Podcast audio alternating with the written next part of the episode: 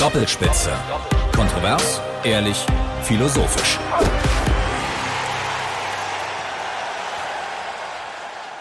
Doppelspitze der Fußball-Podcast, eine neue Folge, diesmal ohne den im Urlaub wallenden Leon Ginzel, dafür mit meiner Wenigkeit Kevin Schulte und Florian Bogner von Eurosport. Flo, grüß dich, schön, dass du dir die Zeit genommen hast. Hallo, grüß dich. Ja, wollen auch nicht lang fackeln. Thema in dieser Ausgabe ist der Europapokal. Morgen geht's los, Champions League. Flo und ich schauen uns jetzt mal die acht Gruppen der Champions League an, gucken mal auf die Favoriten, aber auch auf die Kleinen, analysieren natürlich auch die Chancen der vier deutschen Clubs, Bayern, Schalke, Hoffenheim, Dortmund.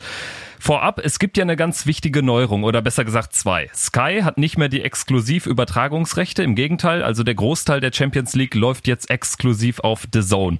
Wiederum hat The Zone keine Konferenz, heißt Sky kann sich ähm, ja mit dem Claim alle Spiele, alle Tore noch schmücken. Ähm, was hast du denn gedacht, als das äh, bekannt gegeben wurde? Ist ja schon ein bisschen länger her. Freust du dich drauf oder sagst du eher, ähm, ja, das ist irgendwie konsumentenunfreundlich oder was überwiegt bei dir? Naja, darauf freuen kann man sich, glaube ich, nicht, wenn, wenn halt einfach was aufgesplittet wird. Du kannst es nicht mehr mit einem Abo gucken. Ähm, du musst überlegen, was kommt jetzt eigentlich wo. Du setzt dich nicht einfach vor den Fernseher, machst irgendwie die 221 an und das Ding läuft, ja.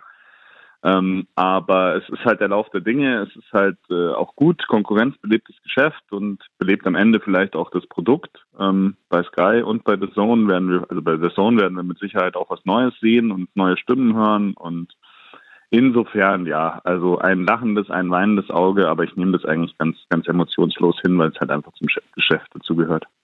Zweite Neuerung, es gibt jetzt nicht mehr alle Spiele um 20.45 Uhr am Spieltag, sondern sechs Partien werden um 21 Uhr angepfiffen und die anderen zwei schon um 18.55 Uhr, also quasi so ein bisschen wie das Europa League Format am Donnerstag.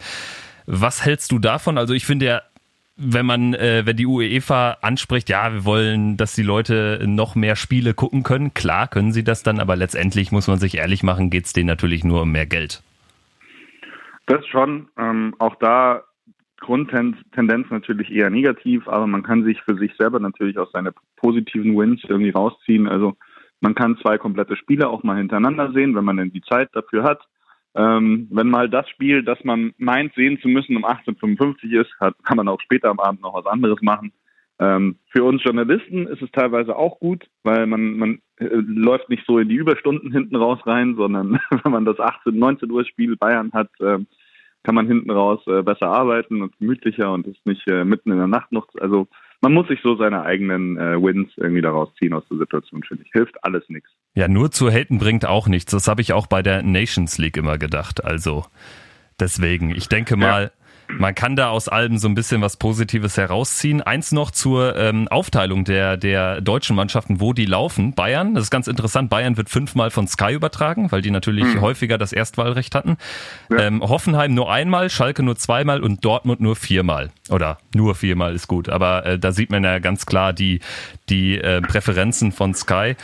Und ähm, ja, wir wollen Hätte loslegen. Ich auch nicht anders gemacht. Ja, wahrscheinlich gesagt. nicht. Also neunmal haben sie diesen First Pick sozusagen, den haben sie ja. dann jedes Mal für Bayern oder Dortmund genommen. Ja. Logisch, ne?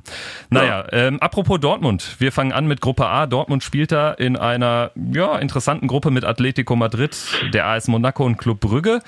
Fangen an ja. beim BVB. Die sind jetzt mit sieben Punkten ganz gut gestartet, haben aber auch ein paar ähm, ja, Querelen, äh, Klammer auf Götze, Klammer zu, der ähm, keine Chance bekommt bei Favre. Ähm, die Gesamtgemengelage beim BVB, wie würdest du das einschätzen, gemünzt auch auf die Europapokalambition? Ähm, eher negativ. Also ich, ich glaube, Dortmund oder der BVB ist generell in der Saison jetzt nicht in der Verfassung, äh, nach, nach den großen Früchten in der Champions League greifen zu können. Also sehe ich einfach nicht. Neuer Trainer, ähm, viel Umwälzung auch im Kader. Ähm, jetzt mit Alcázar zwar noch einen Mittelstürmer geholt, aber ich sehe jetzt auch nicht so, so das Offensivpotenzial ähm, Top 8 Europa. Und insofern wird es schon eine knackige Gruppe und äh, um jetzt schon mal meinen Tipp vorwegzugreifen, ich sehe da ähm, schon auch die Möglichkeit, dass Dortmund da gar nicht durchkommt, sondern vielleicht nur in der Europa League landet. Ja, also ich äh, habe mich auch schwer getan. Also ich sehe Atletico stärker. Glaube auch, dass das interessant werden könnte, weil Dortmund, wenn sie nach Madrid gefahren sind, immer gegen Real gespielt hat. Ja. Und ähm, also ich, ich freue mich irgendwie auf dieses Aufeinandertreffen Favre Simeone. Also ich glaube, dass das könnte interessant werden. Mhm. Ähm, weil ja auch die Dortmunder jetzt mehr auf Mentalität setzen, auf der, ja, auf der Sechs vor allen Dingen Witzel, Delaney. Da sehe ich schon einen Sprung nach vorne. Allerdings, ich finde, es gibt so ein paar Fragezeichen auch, ähm, die Außenverteidiger Schmelzer und Piszczek. Klar, da weiß man, was man hat, aber hm, ich weiß nicht, ob das jetzt die europäische Spitzenklasse noch ist, weil die sind ja jetzt auch nicht jünger geworden. Wie siehst du das? Also ich finde halt, gerade wenn man den Vergleich mit Atletico anstellt, wenn du jetzt mal alle einzelnen Positionen durchgehst, ich finde, Atletico ist fast auf jeder Position im, im Team besser besetzt als Dortmund. Also da gewinnt jeder das direkte Duell gegen den anderen. Und das ist schon mal per se nicht so gut für Dortmund. Ja, also Atletico hat einfach mehr Substanz, hat einfach mehr, mehr Klasse im Kader und ähm, ja, also ich sehe da ehrlich gesagt wenig Land für Dortmund, weder im Heimspiel gegen Atletico noch auswärts. Hm. Fakt ist auf ja. jeden Fall, so spielen wie letztes Jahr dürfen sie nicht. Da haben sie gegen Nico, Nico See haben sie, glaube ich, zweimal unterschätzt. Und ja. Real und Tottenham waren einfach zu stark. Also ich genau. glaube, dass die Gruppe schon mehr Optionen bietet, weil auch Monaco nicht so wirklich gut äh, in die in die Ligue 1 gekommen ist. Aber ähm, ja, also am Ende, wenn wir nehmen das jetzt oder ich nehme jetzt meinen Tipp noch nicht vorweg. Ähm, das ja. gucken wir nach, nachdem wir auch äh, die anderen drei Mannschaften nochmal durchgegangen sind, äh, wie ja. da unsere Gruppenkonstellation, äh, unsere Gruppenabschlusstabelle aussieht. Aber ich glaube, es wird ein Rennen um Platz zwei mit Monaco und äh, Platz eins macht für mich ähm, ja Atletico Madrid da macht keiner ähm, dem Team von Simeone was vor. Kommen wir zu Atletico. Die sind ja auch eher ein bisschen schläfrig in die, in die Primera Division gekommen, haben jetzt gegen Eibar was, glaube ich, äh, ganz spät überhaupt noch einen Punkt gerettet. Nichtsdestotrotz, glaubst du, äh, Finale im Wanda Metropolitano, also im Stadion von Atletico, ist das eine besondere Motivation? Können die wieder mal ins Endspiel kommen? Ja, ganz klar. Also bei Atletico muss man sich ja schon fragen, wo, wo ziehen die noch ihre Kraft und ihre Motivation her, weil die immer wieder wie Sisyphos diesen, diesen äh, riesen äh, Steinsfelsen, äh, diesen Felsen den, den Berg hochgerollt haben und immer kurz vor knapp ist ihnen irgendwie Real Madrid noch äh, dazwischen gekommen. Aber ich glaube dann halt jetzt nochmal dieses Finale im eigenen Stadion zu haben, ist nochmal so eine extra Motivation, wo man sagt, ja komm, also jetzt, jetzt wirklich erst recht, ja. also wir, haben, wir waren so nah dran schon ein paar Mal, aber jetzt können wir es doch mal wirklich schaffen. Ich habe ja, ja, also ich glaube auch, ähm, Atletico ist jetzt immer an Real gescheitert, bis auf letztes Jahr, da sind sie in der Vorrunde ausgeschieden. Ja. Ähm, also ich würde sie ehrlich gesagt noch mal ganz gerne vielleicht auch in einem Finale gegen Real sehen, aber äh, davon davon abgesehen, also ich glaube auch äh, wie du, dass dass Simeone es wie kein Zweiter schafft, diese Mannschaft immer wieder aufzurichten. Ich glaube, das ist auch vor allen Dingen sein Verdienst. Ja, ja, und ich, ich finde auch, sie, sie machen halt noch einigermaßen schlaue Sachen, sowas wie jetzt den Le Mans noch dazu zu holen und so. Also die Rückholaktion von Diego Costa fand ich auch schon sehr gelungen, weil das war halt ein Typ, der ihm gefehlt hat. Das hat vorher alles nicht so gepasst. Und ansonsten hast du halt das Gros der Mannschaft halt immer schon zusammen. Also das, das ist die Mannschaft, die vor vier Jahren schon richtig gut war. Und sie sind jetzt aber dennoch noch nicht so richtig alt. Also das ist schon, das ist schon eine Mannschaft, die man immer auf dem Zettel haben muss. Und was du vorhin auch schon für Dortmund gesagt hast, die sind sonst immer zu Real Madrid gefahren. Und so geht es total vielen Gegnern. Die fahren nach Madrid und sagen halt, naja, sonst spielen wir ja immer gegen Real. Aber diesmal spielen wir nicht gegen Real, sondern nur, nur gegen Atletico. Und das spielt natürlich auch Atletico irgendwie in die Karten. Weil alle, die nach Madrid fahren, wollen eigentlich gegen Real spielen müssen ja. aber gegen Atletico spielen. Und ja. das ist so, so ein bisschen so ein psychologischer Effekt, den, den Atletico ganz gut auszunutzen weiß. Die sind immer unangenehm, du willst da nie hin und irgendwie Fußball spielen, weil das ist immer irgendwie blöd. Gegen du, Atletico. Du hast ja äh, Thomas Lemar angesprochen, der ist für 70 Millionen, äh, Königstransfer 70 Millionen von Monaco gekommen. Dann haben sie, ähm, wie ich finde, auch gar nicht mal so doofe Transfers noch getätigt. Sie haben den Kalinic geholt, der ja. sicherlich sich nicht so verhalten darf wie bei der WM, als er ja dann ja. nach dem ersten Spiel nach Hause geflogen ist. Ähm, aber denke ich vom Typ her ein gutes, ein guter Backup für Diego Costa und ja. dann Rodri, Villarreal 20 Millionen, gutes Backup sicherlich für einen Koke. Und an sich finde ich auch diesen, diesen Sechserblock mit Koke, Saul, also ich finde, da kommen auch wenig Mannschaften durch ja. durchs Und dann sind wir wieder bei dem Vergleich. Also, wenn du das dann mit Delaney und Witzel vergleichst, das ist zwar auch okay, es ist auch WM-Material, aber Koke, Saul, Rodri, das ist schon, also ich, ich finde es halt nochmal ein Stück stärker. Ne? So. Ja, auch ein Fakt, ich habe es jetzt noch gerade mal bei Transfermarkt geschaut, also sie sind auf Rang 9 vom Marktwert von allen 32 Teams in der Champions League mit 807 Millionen und Dortmund mhm. hat quasi genau die Hälfte, 412. Ja. Also das untermauert deine These auch nochmal. Und dann würde ich sagen, gehen wir zu der Mannschaft, die ja mit Dortmund äh, wahrscheinlich um das Weiterkommen konkurriert, AS Monaco. Die mhm liegen in der Marktwertrangliste auf Rang 17 mit knapp 300 Millionen, haben mit Alexander Golovin, dem starken Russen von ZSKA, einen guten Defensiven geholt für 30 Millionen, ansonsten noch den Benjamin Henrichs für 20 Millionen. Nasser Chatli kennt man noch von der WM ähm, aus dem Team Belgien und auf der ähm, Abgangsseite eben Thomas Lemar angesprochen zu äh, Atletico. Die spielen dann direkt äh, gegeneinander in der Gruppe und vor allen Dingen Fabinho noch zu erwähnen, der für ja. 45 Millionen zu Klopp und Liverpool gegangen ist. Monaco irgendwie eine Mannschaft, die seit Jahren das gleiche Konzept verfolgt. Spieler ja. ähm, für ja gar nicht mal so ganz wenig Geld einkaufen, aber dann für Unsummen verkaufen. Ja. Ist, also, das, ist das ein guter Weg, den die gehen? Das ist der einzige Weg, der sich für die wirklich rentiert. Also alles andere werden sie niemals realisieren können. Also das ist eine Frage von Zwängen, sage ich jetzt einfach mal. Weil nach Monaco werden nie die Topstars gehen und bleiben, sondern sie werden immer in einem Stadium, wo sie sehr talentiert sind, hinwechseln und gucken, ähm, wo komme ich danach hin. Und das haben sie angenommen und das machen die auch ganz gut. Letztes Jahr hat es nicht so gut geklappt. Da sind sie, glaube ich, in der Leipzig-Gruppe. Richtig, letzter. Letzter. Ja, ja. Äh, das Jahr davor, also die Jahre davor hat es sehr gut geklappt. Das Jahr davor haben sie ja, glaube ich, Man City geschlagen. Ähm, genau, und dann Dortmund, in, wo es den, den Anschlag gab. Genau. Ja, und waren da im, im Halbfinale. Ähm, und ich glaube, dieses Jahr wird so, wird ja, also ich sage jetzt nicht, die, die kommen wieder ins Halbfinale, ich sage auch nicht, die werden letzter in der Gruppe, aber irgend, irgendwas dazwischen ist drin und ich, ich meine Befürchtung ist, aus, wenn ich jetzt aus deutscher Sicht äh, das sagen soll, dass sie stärker sein werden als, als Dortmund. Ähm, nicht auch nicht so unterschätzen ist, dass sie halt das letzte Spiel, glaube ich, zu Hause gegen Dortmund haben in der Gruppe. Genau, das habe ich mir, ja, geben. richtig. Und ja, ich, ich finde, die haben halt nichtsdestotrotz klar, die Abwehr, gerade die Außenverteidigung ist nicht mehr so geil wie vor zwei Jahren. Ähm, aber im Mittelfeld halt mit, mit Juri Tielemans und, und jetzt Golova und so, das sind schon so Jungs, die, die einen richtig wehtun können. Ich sehe da keinen, der über 26 ist. Also es ist auch eine brutale Mannschaft, also eine brutal junge Mannschaft.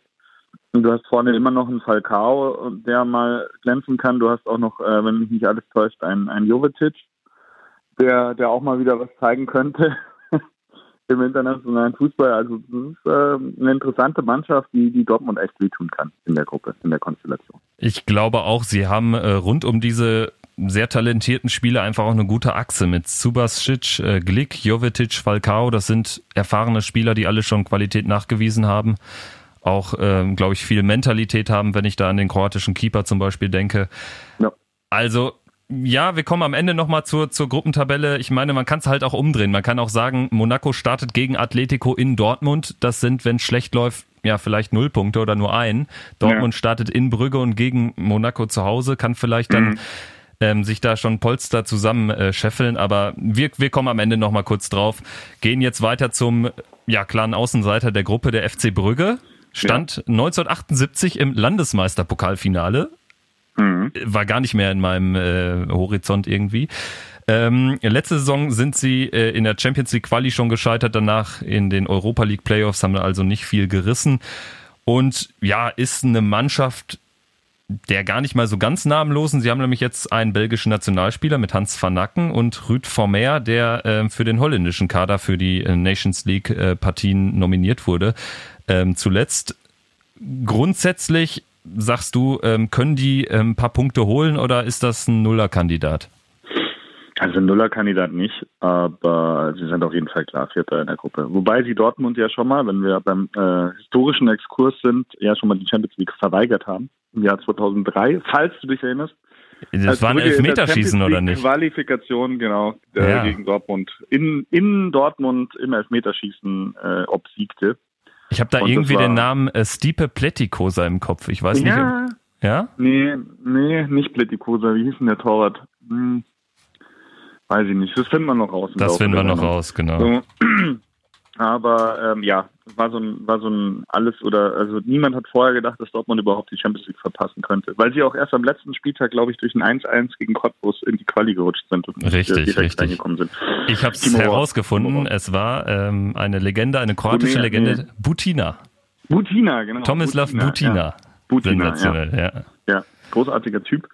Nee, also ähm, natürlich ein bisschen Upset-Potenzial für die drei größeren Teams, aber für mich klar, letzter Platz in der Gruppe. Also ich sehe da jetzt auch nichts. Jelle Vossen, also Wesley, junger Brasilianer, ja, nett, aber normalerweise, also für Dortmund ist halt eine blöde Situation, weil die fangen in Brügge an und das ist halt schon das zum Start leichtes Spiel, das du einfach gewinnen musst, wo es, eigentlich nichts für dich zu holen gibt, du musst es einfach gewinnen. Irgendwie. Ja, und das kann eklig sein, das kennen das wir ja. Genau. Gut, also ich schreibe schon mal auf. Äh, auf eins siehst du Atletico, genau wie ich. Ja. Auf vier ja. Brügge, genau wie ich. Ja. ja. Und ähm, bleibst du bei Monaco auf zwei oder? Ich bin jetzt mal hässlich und bleib bei Monaco auf zwei. Okay, dann mache ich das genau umgekehrt glaube, das dass sich Dortmund da am Anfang der Champions League, also in der Hinserie sozusagen, ähm, ein kleines Bolzer verschafft und deshalb diesen verteidigt. Genau, dann gehen wir äh, in die erste Gruppe mit nicht deutscher Beteiligung. Das ist ja. die Gruppe B. Die ist sicherlich auch ganz schön knackig, finde ich. Barcelona, Tottenham, PSV Eindhoven und ähm, Inter Mailand mal wieder dabei. Ähm, was sagst du denn da? Also Barcelona, Tottenham haben sicherlich, sind favorisiert, aber Inter, ja, ist irgendwie, irgendwie auch gefährlich, oder? Für die beiden? Ich habe ein bisschen reingeguckt am Wochenende bei Inter, das fand ich ziemlich scheiße. Die haben gegen Parma gespielt und 1 verloren. Und das war gar nichts. Ähm, aber nichtsdestotrotz gebe ich dir recht. Ah, die haben mittlerweile eine Mannschaft, die, die auch in der Champions League äh, mithalten kann und mitspielen kann. Ähm, sind vom Kaderwert, glaube ich, sogar, also wenn man wieder mal nach Transfermarkt geht, äh, teurer als Dortmund mittlerweile. Ja, sogar, äh, also sind bei 550 Millionen, relativ äh, über 100 Millionen mehr, ja. Ähm, und wenn man sich mal so die Top 11 so zusammenbastelt, ähm, das, das ist halt keine Mannschaft, wo du sagst, boah, geil, aber eine Mannschaft so mit, mit äh, Vecino, Nainggolan, Joao Mario, Borja Valero, Brozovic im Mittelfeld, vorne Icardi, Perisic rennt noch rum, Kandreva hast du noch, äh, Keita Balde, ähm, Lautaro Martinez hast du noch, also das sind so, das ist so, wo du sagst, ja, doch, hat, hat eine gewisse Wucht. Und ähm, vielleicht tut es ihnen ganz gut, in der Gruppe jetzt wirklich diese Herausfordererposition zu haben, also aus, Top 4 zu kommen. Das muss man sich ja auch mal überlegen. Inter Mailand, die irgendwie gefühlt äh, in den Mourinho-Jahren alles gewonnen haben, das Triple gewonnen haben, 2010 ähm, danach einfach da, gar nichts mehr. Ne? Genau, und aber danach halt einfach gar nichts mehr. Deswegen kommen die jetzt halt in Top 4 daher und haben halt jetzt das Problem mit, mit drei anderen, also Eindhoven und Barcelona haben ja auch schon mal einen Landesmeistercup gewonnen und, und Tottenham jetzt das zweitbeste Team aus England der letzten fünf Jahre, wenn man es so nimmt. Ähm, ja, spannende Mannschaft. Also spannende Gruppe vor allem. Also da, auf die Gruppe freue ich mich einfach, weil da relativ wenig klar ist, wie, wie das laufen wird. Ja, ist vor allen Dingen ganz nett, finde ich, von der Aufteilung äh, morgen, dass äh, oder diese Gruppe spielt schon um 18.55, also kann man sich ja. das da auch ein bisschen intensiver gönnen, genau. ähm, weil man ja in der Konferenz jetzt auch nicht so viel mitkriegen würde, aber ja. so ist es ja ganz nett. Also was ich mir noch notiert habe, ähm, vielleicht ist die Gruppe nicht ganz die richtige, weil klar, man hat diese unfassbare Offensivpower, aber ich finde, defensiv fällt das dann doch schon ein bisschen ab. Also Vrisralko ist, denke ich mal, ein guter Transfer, der Kroate, für, ja. für die Rechtsverteidigerposition. Aber De Frey, dann wer spielt daneben, Miranda oder Skriniar?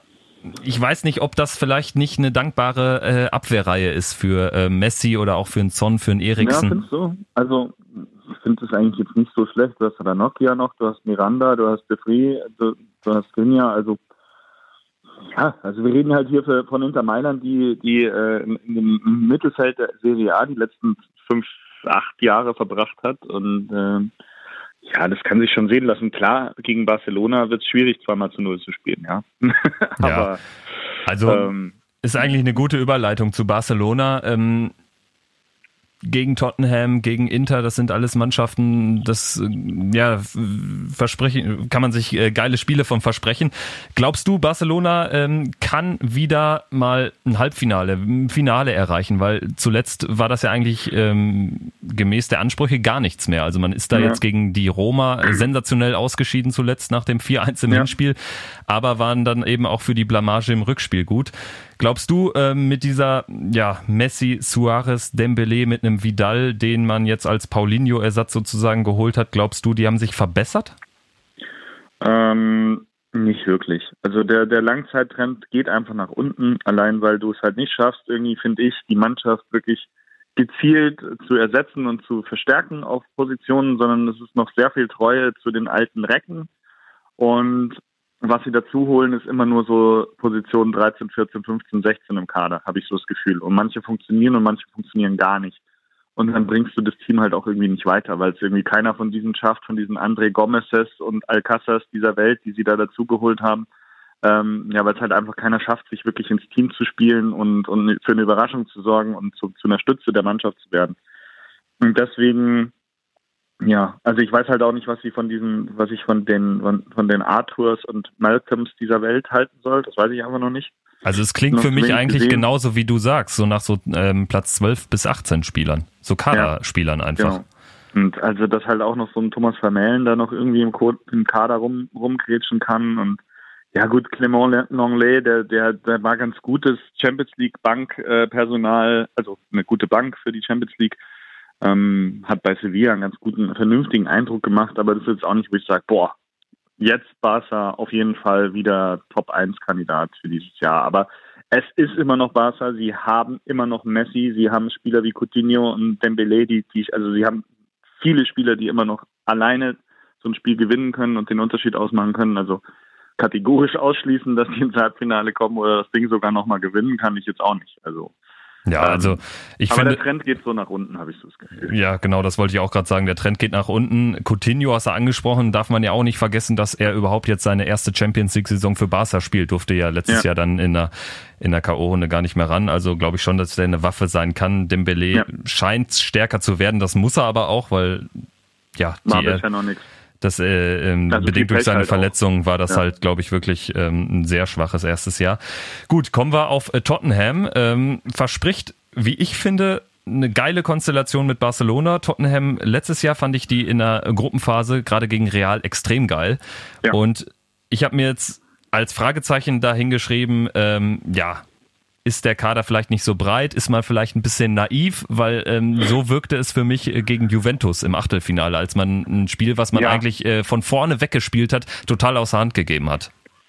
Das stimmt, aber das sind halt so die Lerneffekte, die du, glaube ich, brauchst, um irgendwann mal in der Champions League wirklich eine gute Rolle spielen zu können. Und diese harten, äh, aber lehrreichen Schritte haben sie jetzt so die letzten Jahre so nach und nach vollzogen. Ähm, und zwar auch wirklich mit dieser Mannschaft. Also alle, die da jetzt spielen, die haben das letztes Jahr mitgemacht. Und die wissen, was sie verkehrt gemacht haben und wollen es dieses Jahr besser machen. Und ja, wenn wir natürlich sagen, äh, wie, wohin geht der Trend, bin ich bei Tottenham natürlich bei einer Mannschaft, die sich nicht verstärkt hat im Sommer. ja, auch, auch keinen erwähnen. abgegeben, ne? genau, aber sie haben halt auch keinen abgegeben und sie haben halt prinzipiell eher noch ein jüngeres Team. Das heißt, eine Mannschaft, die keinen abgibt, aber eben reift und Erfahrungen macht und dann kann man schon auch sagen, also kann man theoretisch schon vertreten, dass sie dieses Jahr noch stärker sein werden als letztes Jahr. Ja, ich, ich glaube es auch. Also ich fand ähm, jetzt hier gegen, gegen äh, Liverpool war für mich ähm, ja. ein extrem interessantes Spiel auch. Und ja, ähm, ja mal verkackt. Ja, genau. Am Ende hätten sie mit ganz viel Glück vielleicht sogar noch einen Punkt holen können, aber da gab es ja. dann nicht mehr die, die wirklich richtig strittige Szene nach dem 2-1, äh, ging auch die Zeit davon. Aber ähm, grundsätzlich glaube ich auch, dass sie erstmal durch die Gruppe schon durchgehen und dass sie, wie ich finde, gerade in einem Heimspiel Barcelona auch wehtun können. Ja. Das äh, so analog zu dem Realspiel in der letzten Gruppenphase, also in, in der Vorsaison. Und ähm, würde dann jetzt mit dir einfach die letzte Mannschaft der Gruppe nochmal mit reinholen, Paceway Eindhoven, wo mhm. man natürlich sagt, also eigentlich ganz, ganz, ganz klar Vierter gegen die Namen. Ähm, ich finde, so krass abfallen wie jetzt zum Beispiel Brügge in der Gruppe A tun sie allerdings nicht. Und wenn ich mich richtig erinnere, haben sie vor ein paar Jahren, vor zwei oder drei Jahren sogar eine Gruppe mit äh, Man United, Wolfsburg, ZSKA gewonnen. Sicherlich nicht die Qualität von dieser Gruppe. Aber für mich kann es sich auch entscheiden, wer da weitergeht, wer zum Beispiel in Eindhoven ähm, nicht gewinnt von den großen drei, weil ich traue denen durchaus ein paar Punkte zu. Wie siehst du das? Ja, eben deswegen finde ich die Gruppe insgesamt sehr interessant, weil halt auch wirklich PSW nicht hinten raus total abfällt. Ähm, ich sehe sie jetzt nicht unbedingt im Achtelfinale, aber ich finde es halt auch eine sehr spannende Mannschaft. Äh, Gerade mit der Star ist der Trainer äh, Marc van Bommel. Finde ich total spannend, dass der da jetzt äh, quasi die erste Mannschaft trainiert und hat halt einen super Weg hingelegt. Über ich habe dem seine Trainerkarriere jetzt eigentlich auch die ganze Zeit verfolgt. Ähm, war halt äh, vom niederländischen Verband gefördert worden, war dann bei PSV in der Jugendabteilung Trainer, ist dann die ganze Zeit mit seinem Schwiegervater äh, Bert von Marwijk durch die Lande getingelt, war zuerst dafür zuständig, dass mit Saudi-Arabien äh, die WM, dass Saudi-Arabien die WM erreicht hat, dann als Saudi-Arabien irgendwie den Vertrag verlängern wollte und gefordert hat, dass beide nach Saudi-Arabien ziehen müssen, hat man sich getrennt und siehe da, sie waren so gut im Gespräch, dass sie vor der WM dann noch äh, zu Australien gekommen sind und Australien bei der Weltmeisterschaft äh, coachen durften. Und äh, auch und, ganz gut, fand ich. Also. Und da auch ganz gut, ja. So der eine Punkt hat halt vielleicht gefehlt, beziehungsweise gegen Peru hinten raus hätten sie es dann besser machen können. Ähm, aber also die Handschrift ist klar, ist da auch, finde ich, von, von einem Marc von Bommel, das kann man schon, schon so ein bisschen mit erkennen. Es ist halt schon gute, gute Vorleistung, gute Trainerausbildung und ja, jetzt darf er halt mit PSW irgendwie sich richtig beweisen.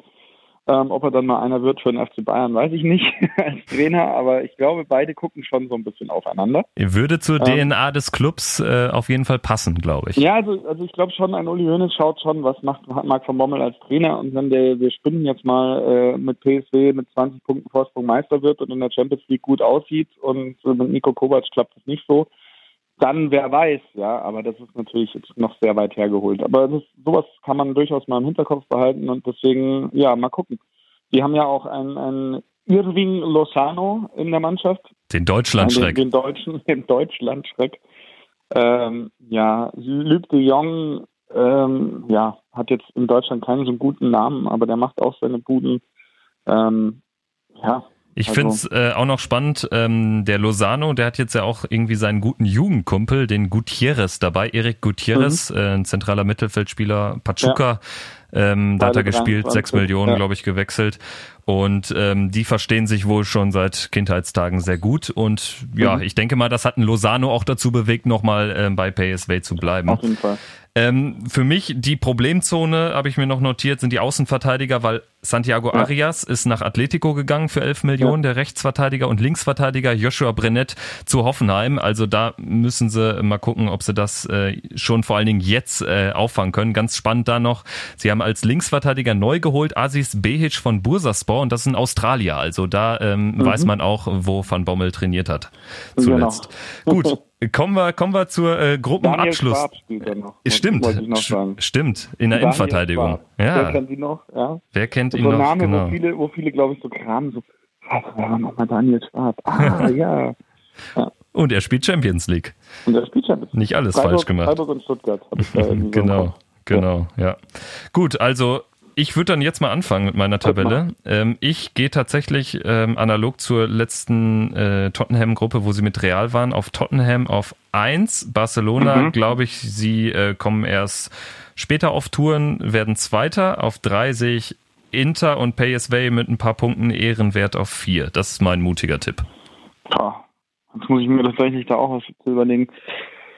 Puh, schwierig, sehr schwierig. Ähm, ich sage Barcelona 1, Spurs 2, Eindhoven 3 und Inter 4. Eigentlich so, wie sie dastehen. Mhm, okay. Ja, stimmt, genau, ist genau nach der Setzliste. Gut, dann gucken wir mal, wie es in Gruppe C aussieht. Für mich äh, eine ähnlich geile Gruppe mit Paris Saint-Germain, SSC Neapel, mhm. FC Liverpool und Roter Stern Belgrad. Und da haben wir Tuchel, Ancelotti und Klopp. Also, was will man mehr? Also wenn ich jetzt PSG-Fan wäre und ich wüsste, ich könnte auswärts fahren nach Neapel, nach Liverpool und ins äh, Maracana nach äh, Belgrad, dann ja, dann bin ich ganz zufrieden mit der Auslösung. Ja, ich glaube, so, so, so ein paar, so einen harten Kern haben sie da ja auch durchaus fantechnisch, äh, weil man muss ja auch ähm, schon konstatieren, dass PSG jetzt nicht wie Manchester City oder äh, eigentlich genau wie Manchester City ja ein Verein war, der jetzt zwar nie wirklich richtig erfolgreich war, aber in den 90ern schon eine gute Zeit hatte.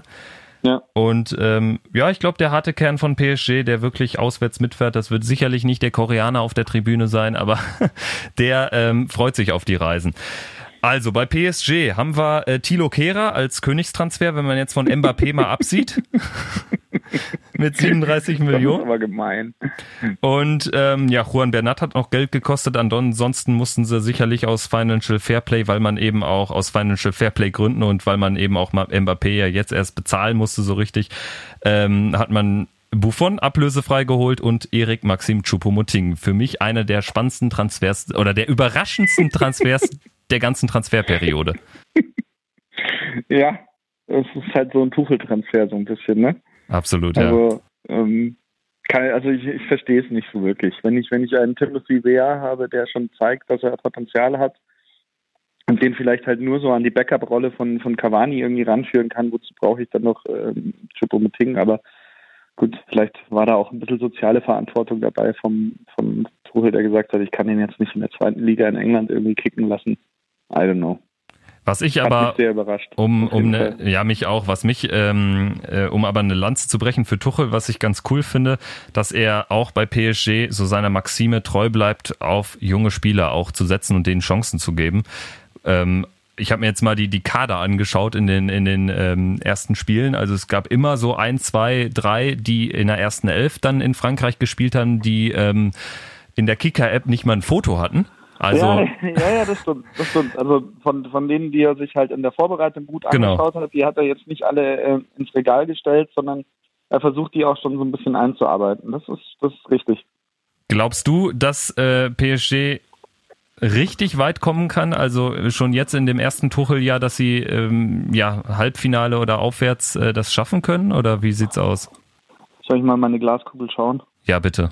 Ich glaube nicht. Ich glaube, das, das, das hakt noch an zu vielen Variablen irgendwie, wo, wo noch nicht so richtig klar ist, wo geht die Reise hin und passt das, sitzt das. Angefangen bei der Torhüterfrage, wie macht er das jetzt genau mit Areola und mit, mit Buffon, äh, über Neymar, kommt er nach seiner Verletzung jetzt mit dem neuen Trainer, wo ja viele vorher schon gesagt haben, boah, Tuchel und Neymar, das kann eigentlich gar nicht gut gehen aus verschiedenen Gründen. Ähm, also, ich weiß nicht. Ich finde es schwierig. Also, die Gruppe überstehen, ja, irgendwie weiterkommen oder weit kommen, ja, aber das Ding jetzt wirklich, dass man sagt, von aus tiefster Überzeugung, ja klar, PSG gewinnt das dieses Jahr. Das kann ich nicht. Wie, wie siehst du das? Ich sehe es genauso, eben aus dem Grund, dass ich A, also ich finde es ein guter Weg, äh, den einzuschlagen, dass man so ein Ware und äh, andere äh, Nachwuchsspieler einsetzt, aber ich glaube einfach, dass es jetzt auch noch zu früh ist und wenn da mal ja ähm, zwei, drei wirklich aus der Stammelf ausfallen, finde ich, ähm, fällt es bei PSG schon krass ab, dann auch hinten Ja. raus. Und ich glaube, das ähm, kann sich dann oder wird sich vor allen Dingen dann gegen äh, richtig große Gegner, die sie in Frankreich nicht haben, wird sich dann das auch bemerkbar machen. Ja. Was hältst du von Julian Draxler und seiner Rolle und was erwartest du von dem so? Also ich finde, Draxler ähm, hat mich ziemlich enttäuscht jetzt. Äh, vor allen Dingen auch letzte Saison habe ich ihn, ähm, also ich fand es immer ein bisschen bemerkenswert, dass er, ähm, wenn es so um den WM-Kader ging, auch so, so, so einen richtigen Freifahrtschein gefühlt hatte. Ja, ähm, weil, weil, absolut. weil, weil, also sein Name wurde quasi nie diskutiert, der war einfach immer da und das fand ich Ja. ein bisschen merkwürdig. Und ich kann mir vorstellen, dass er ähm, vielleicht jetzt ein bisschen mehr Einsatzzeit kriegt. Ähm, er hat ja jetzt ganz, ganz gut gespielt, ähm, zuletzt gegen, ich weiß gar nicht mehr, also bei irgendeinem Kantersieg in, in Frankreich, ich glaube gegen Saint-Etienne. Ähm, Mhm. ich glaube aber, er muss einfach seine spärliche Einsatzzeit in Frankreich auch so nutzen, wie er sie jetzt in dem, in dem Ligaspiel genutzt hat. Und das äh, fand ich in der letzten Saison extrem schwach. Also da hat er nämlich ja auch viele Einsätze gehabt. Also er hat Ja. unfassbar viele Pflichtspiele absolviert. Also hätte sich durchaus ins Schaufenster spielen können, aber irgendwie Draxler, der war da so Mitläufer und am Ende waren alle erstaunt, dass er, glaube ich, der, der Deutsche war in Europa, der die meisten Pflichtspiele absolviert hat. Ja. Ja, das stimmt schon. Das, das deckt sich. Ja, sehr gut. Gut, dann gehen wir weiter zu einem, ja, sehr interessanten Team, wie ich finde auch. SSC Neapel, Marek Hamschik bleibt, also der hat ja auch mit einem China-Wechsel geliebäugelt, aber ähm, wandelt weiter auf Maradona Spuren. Äh, wichtigster äh, Transfer oder Abgang, Jorginho, Chelsea, 57 Millionen, wie ich finde, kaum zu ersetzen. Dennoch ähm, halte ich Ancelotti für einen richtigen Trainer da, weil der irgendwie so zum Flair nach Neapel auch gut passt. Das stimmt. Mm, sie haben versucht, den Jorginho jetzt, glaube ich, so durch, durch Fabian Ruiz zu, zu ersetzen. Genau, von Betis. Ein ganz interessanter Spieler, von U21-Nationalspieler von, von Betis, der, glaube ich, in Deutschland noch nicht so viel ein Begriff ist, aber durchaus das Potenzial hat, halt auch Champions League-Niveau spielen zu können. Ähm, ja, im Tor haben sie halt mit, mit äh, Ospina und Alex Meret, äh, Meret haben sie eigentlich auch zwei, zwei interessante Männer, die sich da ein bisschen betteln. Ähm, ansonsten, ja, ich fand Napoli mit Sari fand ich halt cool irgendwie, weil der halt immer schon so ein bisschen Do or Die gespielt hat oder halt immer sich was einfallen hat lassen, das sehr radikal war, das für eine sehr attraktive Spielart äh, gesorgt hat und ein paar Mal ist es gut gegangen. Letzte Saison ist es gar nicht gut gegangen. Da sind sie ausgeschieden in der Gruppe mit. Was kommst du? Äh, Napoli, ja, mit Manchester City, Schachtja Donetsk und Feyenoord Rotterdam. Ja. ja, genau. Da haben sie es also nicht geschafft, sich gegen Donetsk durchzusetzen, richtig? Richtig, genau. Auch, ich glaube, das letzte Spiel noch in Feyenoord verloren, also am Ende nur sechs Punkte, ja. ziemlich schwach. Ja, und jetzt hast du halt einen wie Ancelotti, wo du schon sagst, ja, der kann irgendwie Champions League und der kann Ergebnisse, aber ich erwarte jetzt von ihm nicht, also dass er diese Mannschaft nochmal anspitzt, irgendwie, um sozusagen. Ja. Und hm, also ich, ich finde es schwierig. Für mich haben die schon, haben die schon spannende Spieler und können zu Hause halt auch wirklich äh, was reißen. Aber gerade jetzt gegen PSG und gegen Liverpool, puh, also wird eine enge Kiste, glaube ich. Also ich habe mir noch ähm, beim Blick auf den Spielplan notiert, also vorausgesetzt, sie gewinnen bei Roter Stern, mhm. ähm, ist für mich schon das Heimspiel gegen Liverpool schon so ein kleines Schlüsselspiel, weil ich glaube, dass sie ja. zumindest zu Hause gegen die beiden Großen nicht verlieren dürfen, ähm, ja, ja, genau. wenn sie eine Chance haben wollen. Und äh, ja, also Stärken sind wir uns, glaube ich, einig. Ganz kleine Offensive mit Insigne, Mertens, Callejon, Milik. Ähm, ich finde, die Abwehr lässt ziemlich viel zu und also jetzt vor allen Dingen in der Champions League in der Gruppe mit Donetsk und Rotterdam war das, äh, wo man sich sicherlich äh, mehr hätte ausrechnen können, war das jetzt echt nicht so gut und dafür ist vielleicht auch die Gruppe jetzt nicht die ganz richtige mit ja. Liverpool PSG. Weil du gerade das, das, Auto, äh, das Heimspiel gegen Liverpool angesprochen hast, noch einen Fakt dazu. Ähm, Liverpool spielt dazwischen, also da, davor in der, in der Premier League bei Chelsea und danach äh, zu Hause gegen Man City. Mhm. Und dazwischen ist das Neapel Auswärtsspiel gesandwiched. Also das kann schon dann auch äh, für Neapel sprechen, aber muss natürlich nicht unbedingt. Ja, aber es, es ist interessant. Also sicherlich für ähm, Klopp und seine und seine Liverpooler jetzt nicht die geilste Konstellation, zumal sie jetzt nee. gerade am Anfang, ja, sie sind jetzt super rausgekommen mit den fünf Spielen, aber Tottenham war ja auch das erste Spiel, wo man wirklich ja. gefordert wurde, muss man ja. auch klar sagen. Ja. Und kommen wir zu Liverpool, würde ich sagen. Also sie haben Alisson Becker geholt für über 60 Millionen, Nabi Keita für 60, Fabinho für 45, dann noch ein Shakiri für ähm, knapp 15 und haben bis auf Chan und Karius jetzt ähm, im Prinzip nichts Namhaftes abgegeben. Ähm, gehst du damit? Also ich, ich halte sie grundsätzlich für stärker, aber ja. ähm, ja. Letztes Jahr hat halt alles gut gepasst. Genau also das. Wahnsinn. Ja, du drückst es gut aus. Also genau ja. das äh, stelle ich mal ein Fragezeichen hinter, ob man genau dieses Spielglück auch dann äh, wieder hat. Weil äh, zum Beispiel Manchester City auswärts, ähm, anfangs drohte man ja wirklich ähm, nochmal dieses 3-0 ähm, ja. aus dem Hinspiel zu verlieren. Dann macht man irgendwie so aus dem Nichts den Ausgleich. Also ja, ich glaube, ein Cater, der kann als Bindeglied, passt der ganz gut in dieses 4-3-3 auch. Ich finde, mit Alisson haben sie einen super Torwart, aber ich weiß halt nicht, ob sie nochmal so äh, durchmarschieren durch die K.O.-Runde wie letztes Jahr. Das glaube ich, das glaube ich nicht. Ähm, man muss halt sagen, auch letztes Jahr, also was kannst du tun als Trainer? Oder du musst ja mal sehen, wie, wie, wie schätzen die sich selber ein, was kannst du tun? Die haben halt letztes Jahr gesehen, die haben das komplette Rückrunde quasi nur mit drei Mittelfeldspielern durchgespielt. So mit, mit Milner, äh, Vinaldum und, und Henderson, als dann sich Oxlade Chamberlain auch noch verletzt hat. Und weil Chan war die ganze Zeit verletzt und Lalana kam erst total spät zurück und ja, und da haben sie jetzt halt angesetzt und haben halt den Kader vor allem in der Breite nochmal äh, verstärkt. Ähm, plus eben einen Akzent gesetzt mit äh, Keita, weil sie gesagt haben, wir brauchen im Mittelfeld noch einen, der ein bisschen mehr Box-to-Box spielen kann. Plus wir brauchen einen Torwart, weil das hat uns am Ende vielleicht hinten raus gekostet und wir hatten halt immer die ganze Zeit die Diskussion, wer ist jetzt eigentlich besser, der Mignolet oder der äh, Karius und jetzt ist da einfach mal Ruhe. Ja. Und insofern finde ich, fand ich, dass sie es gut gemacht haben im Sommer. Bin auch sehr gespannt auf die. Bin auch, habe auch sehr wohlwollend zur Kenntnis genommen, dass sie jetzt fünf Spiele gewonnen haben. glaube aber nicht, dass sie jetzt Top 4 Kandidat sind für die Champions League dieses Jahr, sondern im erweiterten, im erweiterten Kreis. Und viel, finde ich, wird von, lass mich den einen Gedanken noch ausreden, von Salah abhängen, weil der hatte letztes Jahr für mich so ein Jahr, das war einfach über, überirdisch. Und ähm, ich kann mir irgendwie nicht vorstellen, dass er dieses Jahr nochmal annähernd irgendwie 40 Pflichtspieltore macht oder so. Und wie Liverpool sowas dann kompensieren kann, wenn halt Salah nicht mehr jeden Ball reinlöffelt und reinmacht und jeden Sprint natürlich behauptet und äh, dann, dann äh, auch abschließt und trifft. Also das muss man dann als Mannschaft auch erstmal kompensieren müssen und das kompensieren können. Und das war für mich letztes Jahr halt eben auch das Sinnbild dafür, dass es bei Liverpool einfach super lief. Weil ja. Salah halt super lief. Und noch dazu in der Champions League ähm, dann Firmino und, und Mané ja auch äh, ja. Eine, ähnliche genau. Torquote gehabt. Also es genau, war ja schon gemacht, Wahnsinn. Zusammen, ja. ja. Genau, also ich denke, wir sind uns einig, alle Mannschaften müssen Roter Stern, Roter Stern Belgrad zweimal schlagen. Äh, kommen wir ja. zu der letzten Mannschaft, die übrigens als erste Mannschaft vier Quali-Runden überstanden hat, um in die Champions League zu kommen. Echt ist das so? Ja, äh, das also dass es die erste Mannschaft war, habe ich jetzt äh, auch eben erst noch äh, rausgefunden. Also sie haben Jomala, ja. den lettischen Champion, Suduva, Mariam Pole aus Litauen, Spartak Tirnava und äh, Salzburg geschlagen. Und ja. ja, dann ist Nemanja Radonjic, der beste Mann links außen für 12 Millionen nach Marseille gegangen und gekommen mhm. ist Marco Marin und das wäre so vom Personal mein, mein personeller Input. Ja. Ähm, ja. was, was ich, sehe da noch, ich sehe da noch einen Jonathan Cafu. Richtig. Ähm, der äh, von Bordeaux, nee, wo kam der her? Ähm, ja, Bordeaux, Bordeaux, genau. Ja. Ausgeliehen, ja.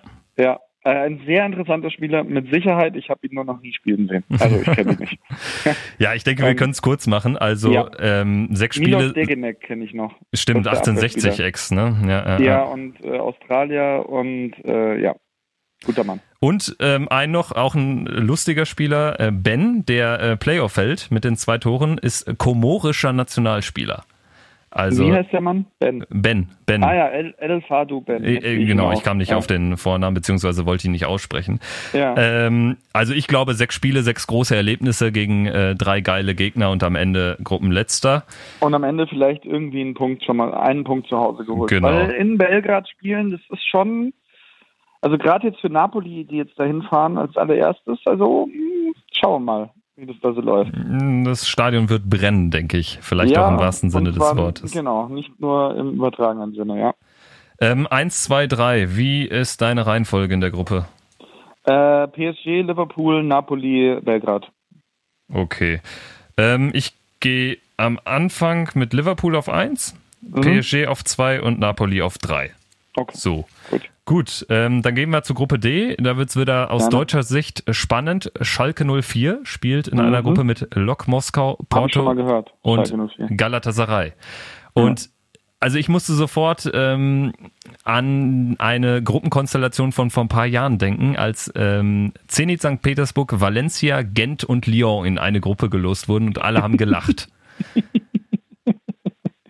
ja, also ja, gut, ich meine, dass Porto jetzt das Schmuckstück dieser Gruppe ist, ist natürlich dadurch bedingt, dass du halt immer eine, durch die neue Regelung, immer eine russische Meistergruppe hast. Also du hast halt immer eine Gruppe, wo Lok Moskau oder ZSK Moskau oder ja. Zenit der Gruppenkopf ist und dann wird's halt nicht mehr groß spannender unten raus, ne? Richtig, und, genau. Ja, jetzt hat's halt mal Schalke erwischt. Also, ne? Kann gut für Schalke sein, kann aber auch schlecht für Schalke sein.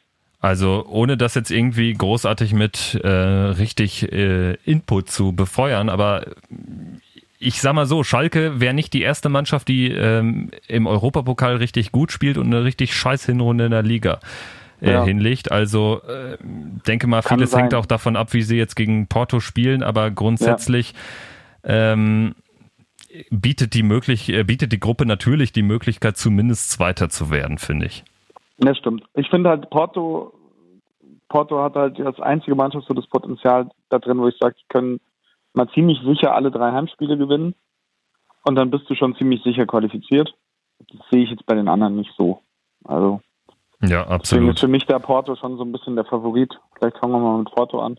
Ja, gerne. Also Porto ähm, 239 Millionen Marktwert, nur auf Rang 20, ähm, war auch sicherlich schon mal anders.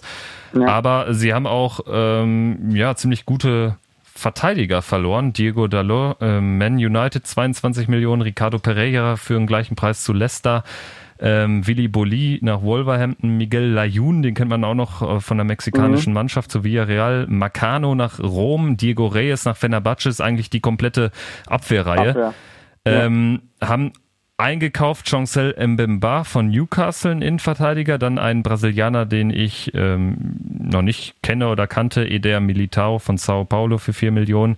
Ja. Ähm, den Wolfsburger Basur ausgeliehen fürs defensive Mittelfeld und ja. Jorge ähm, ausgeliehen von Monaco für die linke Verteidigung. Also im Prinzip nur ähm, im defensiven Bereich irgendwelche Transfers getätigt was halt auch, wie du sagst, notwendig war. Und gut, die haben halt noch den ewig jungen Maxi Pereira in der Abwehr. Den Stimmt, genau. Genau. Ähm, ansonsten wirklich eine sehr, sehr junge Abwehr. Also wenn du da 25 bist, bist du schon der Älteste sonst. Ähm, und ja, hast halt noch äh, Hector, Hector Herrera im Mittelfeld, den ich halt super finde, der da echt immer viel, viel macht und viel antreibt. Und ja, vorne hast du halt noch so Menschen wie, wie Brahimi, der bei der WM 2014 mal recht gut gespielt hat. So ein Algerier, so ein kleiner, schneller. Ähm, ja, Vincent Abu Bakr mit der Nummer 9. Das ist halt wieder so ein Stürmer, wo der sagt, wer ist das? Aber er macht halt so seine 20 Buden in Portugal. Adrian Lopez sehe ich noch. Ja. Also ich würde es ähm, ja auch ähnlich einschätzen. Musa Marega. Musa Marega. Ja, der, der auch ein gutes Jahr hatte in Portugal, soweit ich weiß. Ja. Ähm, ich finde, es, es kann natürlich schnell ein Übergangsjahr werden wegen dieser extrem umgebauten Defensive, weil ist nun mal wichtig, ja. dass du da hinten irgendwie auch ähm, ja auf auf ähm, Eingespieltheit und so setzen kannst oder bauen kannst. Glaube aber auch, dass ähm, die Gruppe für Porto die Chance bietet, Erster zu werden, weil sie im Gegensatz zu den Gruppengegnern schon auch diese Erfahrung haben, vor allen Dingen auf ja. internationaler Ebene. Ja, das finde ich auch. Ja, genau. Und ähm, würde dann als nächstes mit dir zu ähm, Lok. ja, Lok, genau, Lok Moskau aufs Top 1 mit äh, viel Schalker Vergangenheit. ähm, auf Management-Ebene dem Verfahren. Genau, und Hövedes und auf Management-Ebene diesen Erik Stoffelshaus, ja. ähm, der lange für Schalke gearbeitet hat. Also ähm, es dann Wiedersehen. Ähm, ich habe mir, um jetzt mal anzufangen mit den Neuzugängen, sie haben Hövedes geholt, Krichowiak, von PSG mhm. ausgeliehen, der zuletzt ja. bei West Brom gespielt hat. Ähm, ja. Steht sicherlich nicht für Kreativität, aber für äh, ja, guten Struktur. Strukturblock auf der 6. Und äh, Fyodor Smolov, den ich bei der WM ganz gut war, fand ja. ähm, im russischen Team und haben eigentlich bis auf Pejcinovic, Ex-Hertaner, niemanden abgegeben. Grundsätzlich würde ich also sagen, sie sind schon besser geworden.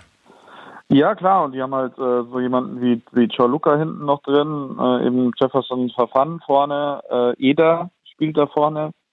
Ähm, Denisov im Mittelfeld habe ich mir noch rausgeschrieben und diesen Manuel Fernandes, ähm, auch noch ein interessanter Mann. Also da, da geht schon was. Also schlecht sind die nicht, würde ich sagen. Ich, ich äh, sehe es genauso und glaube auch, ähm, dass so eine erfahrene Innenverteidigung um den Hövedes und Luca vielleicht ähm, für so eine Gruppenphase gar nicht mal schlecht sein kann.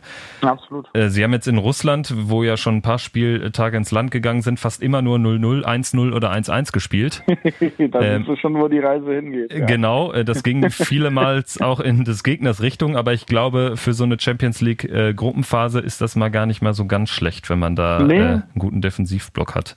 Nee, und ich finde, das ist halt so eine Aufgabe, da weiß halt auch Schalke nicht, woran sie gerät. Absolut, Weil, ja. Da kann halt auch mal sein, dass Lok sagt, hier Schalke, nimm mal den Ball, mach mal. Das und gefällt äh, Schalke, halt Schalke, nicht so sehr. Richtig. Und dann kann Lok vielleicht gut kontern und dann, ja. Ja, und äh, gehen wir mal weiter zu einem Club, der ähm, Schalke noch bestens bekannt ist, Galatasaray Istanbul. Ja, da wird, Duelle. Ja, da, da wird auch ähm, der Ruhrpott brennen. Das Spiel ist ja schon ausverkauft. Ja, hast du fast schon wieder ein Auswärtsspiel noch. Ja, eben. Und ähm, ja, bei Galatasaray mit Fatih Terim, äh, den Imperator auf der Bank, das finde ich auch großartig, ihn zu sehen. Also ich freue mich, dass sie da ähm, einen deutschen Total. Gegner gezogen haben. Ähm, ist immer sehr schön anzuschauen. Die Spiele auch in der Türkei fand ich auch bei Bayern äh, gegen Besiktas äh, extrem cool zu sehen. Mhm. Ähm, zur Wahrheit gehört aber auch, sie haben ihren Topstürmer Buffetimi Gomis überhaupt nicht ersetzen können, wie ich finde. Der Diok ist ja. da jetzt allein auf weiter Flur vorne und ich finde, das sagt einiges aus. Also ja. die Mega-Qualität hat Ehren Diok, wie ich finde, nicht. Nee, und halt ein, ein Henry oder Henry Onyekuru, der Nigerianer, den sie jetzt noch dazu geholt haben, sehe ich halt auch nicht unbedingt. Oder, oder Sinan Gümüs oder so. Also, ähm, ja, für mich ist Galatasaray, um es kurz zu machen, ein interessantes Team, eine Mannschaft, die halt auch mal im Heimspiel jemandem wehtun kann, aber für mich eigentlich die, die schlechteste Mannschaft in der Gruppe. Sehe ich auch so. Also dann äh, hast du eigentlich einen guten Übergang gemacht zur ähm, Tabelle. Ähm, dann fange ich jetzt an, genau. Ich sehe Porto auf der 1, ja. sehe auf der 2, ähm, weil ich wirklich irgendwie daran glaube, dass Schalke zumindest zu Hause so sieben Punkte holt. Sehe die ja. auf 2, Lok knapp dahinter auf 3 und Gala auf 4. Das ist meine Reihenfolge. Okay, bei mir wäre es Lok, ähm, äh, Porto auf 1, Lok auf 2, Schalke auf 3, Gala auf 4. Ja, also du traust den Deutschen wirklich nicht viel zu bislang. Haben wir ja nicht über Schalke geredet. ähm, das das äh, sollten wir nochmal machen. Ähm, nochmal ähm, ganz kurz zum Saisonstart. Drei Spiele, drei Niederlagen. Würde ich, ich jetzt nicht überbewerten. Ja, okay. Warum nicht? Schwierige Gegner. Schwieriges Programm fand ich jetzt schon irgendwie für Schalke. Ja, wobei Leverkusen in Gladbach in München nicht eigentlich sogar noch das schwierige, Auch, schwierigere aber wir Programm. Haben ja jetzt über Schalke geredet.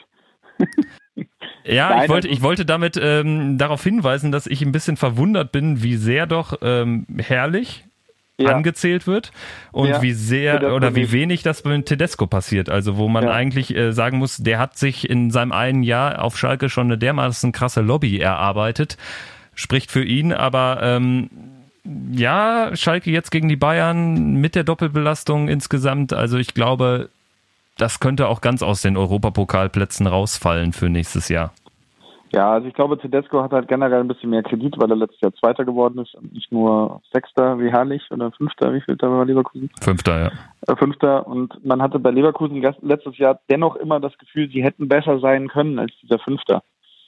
Und bei Schalke eben nicht. Deswegen glaube ich, dass Tedesco prinzipiell mehr Kredit hat und Tedesco hat halt auch prinzipiell mehr Plan, so wie, wie seine Mannschaft spielt und dass das ganze Gefühl gepasst hat irgendwie besser. Aber Schalke bleibt halt, finde, ich, eine 1-0-Mannschaft. Das heißt, Schalke muss in Führung gehen, weil wenn sie nicht in Führung gehen, haben sie ein Problem. Und genau das hat sich jetzt, finde ich, gegen Wolfsburg, Hertha und, und Gladbach halt einfach immer fortgesetzt. Und dass sie halt immer das Problem hatten, dass sie irgendwann in Rückstand geraten sind und dann konnten sie damit nicht so richtig umgehen. Gegen und deswegen jetzt sehr spannend und auch sehr richtungsweisend das Spiel jetzt am, am Dienstag 21 Uhr gegen Porto. Ja, auf jeden Fall. Ich fand das, was du angesprochen hast, es trifft vor allen Dingen auch auf das Hertha-Spiel zu. Also, wo genau. sie ja wirklich diese Chance hatten per Elfmeter und ja. äh, kriegen im Gegenzug das 0-1 und danach genau. ähm, war da das eigentlich ähm, ja ein total uninspiriertes Spiel und äh, vor allen Dingen äh, sehr chancenarm. Und die Chancen in Gladbach, ähm, ja, waren eigentlich von den Gladbachern kreiert worden durch äh, haarsträubende genau. Fehler, Janschke etc. Also deswegen. Ja, also ich finde halt, sie haben halt schon Offensivpotenzial mit, mit Konoplianka, Di Santo Ud, Burgstaller, äh, Embolo.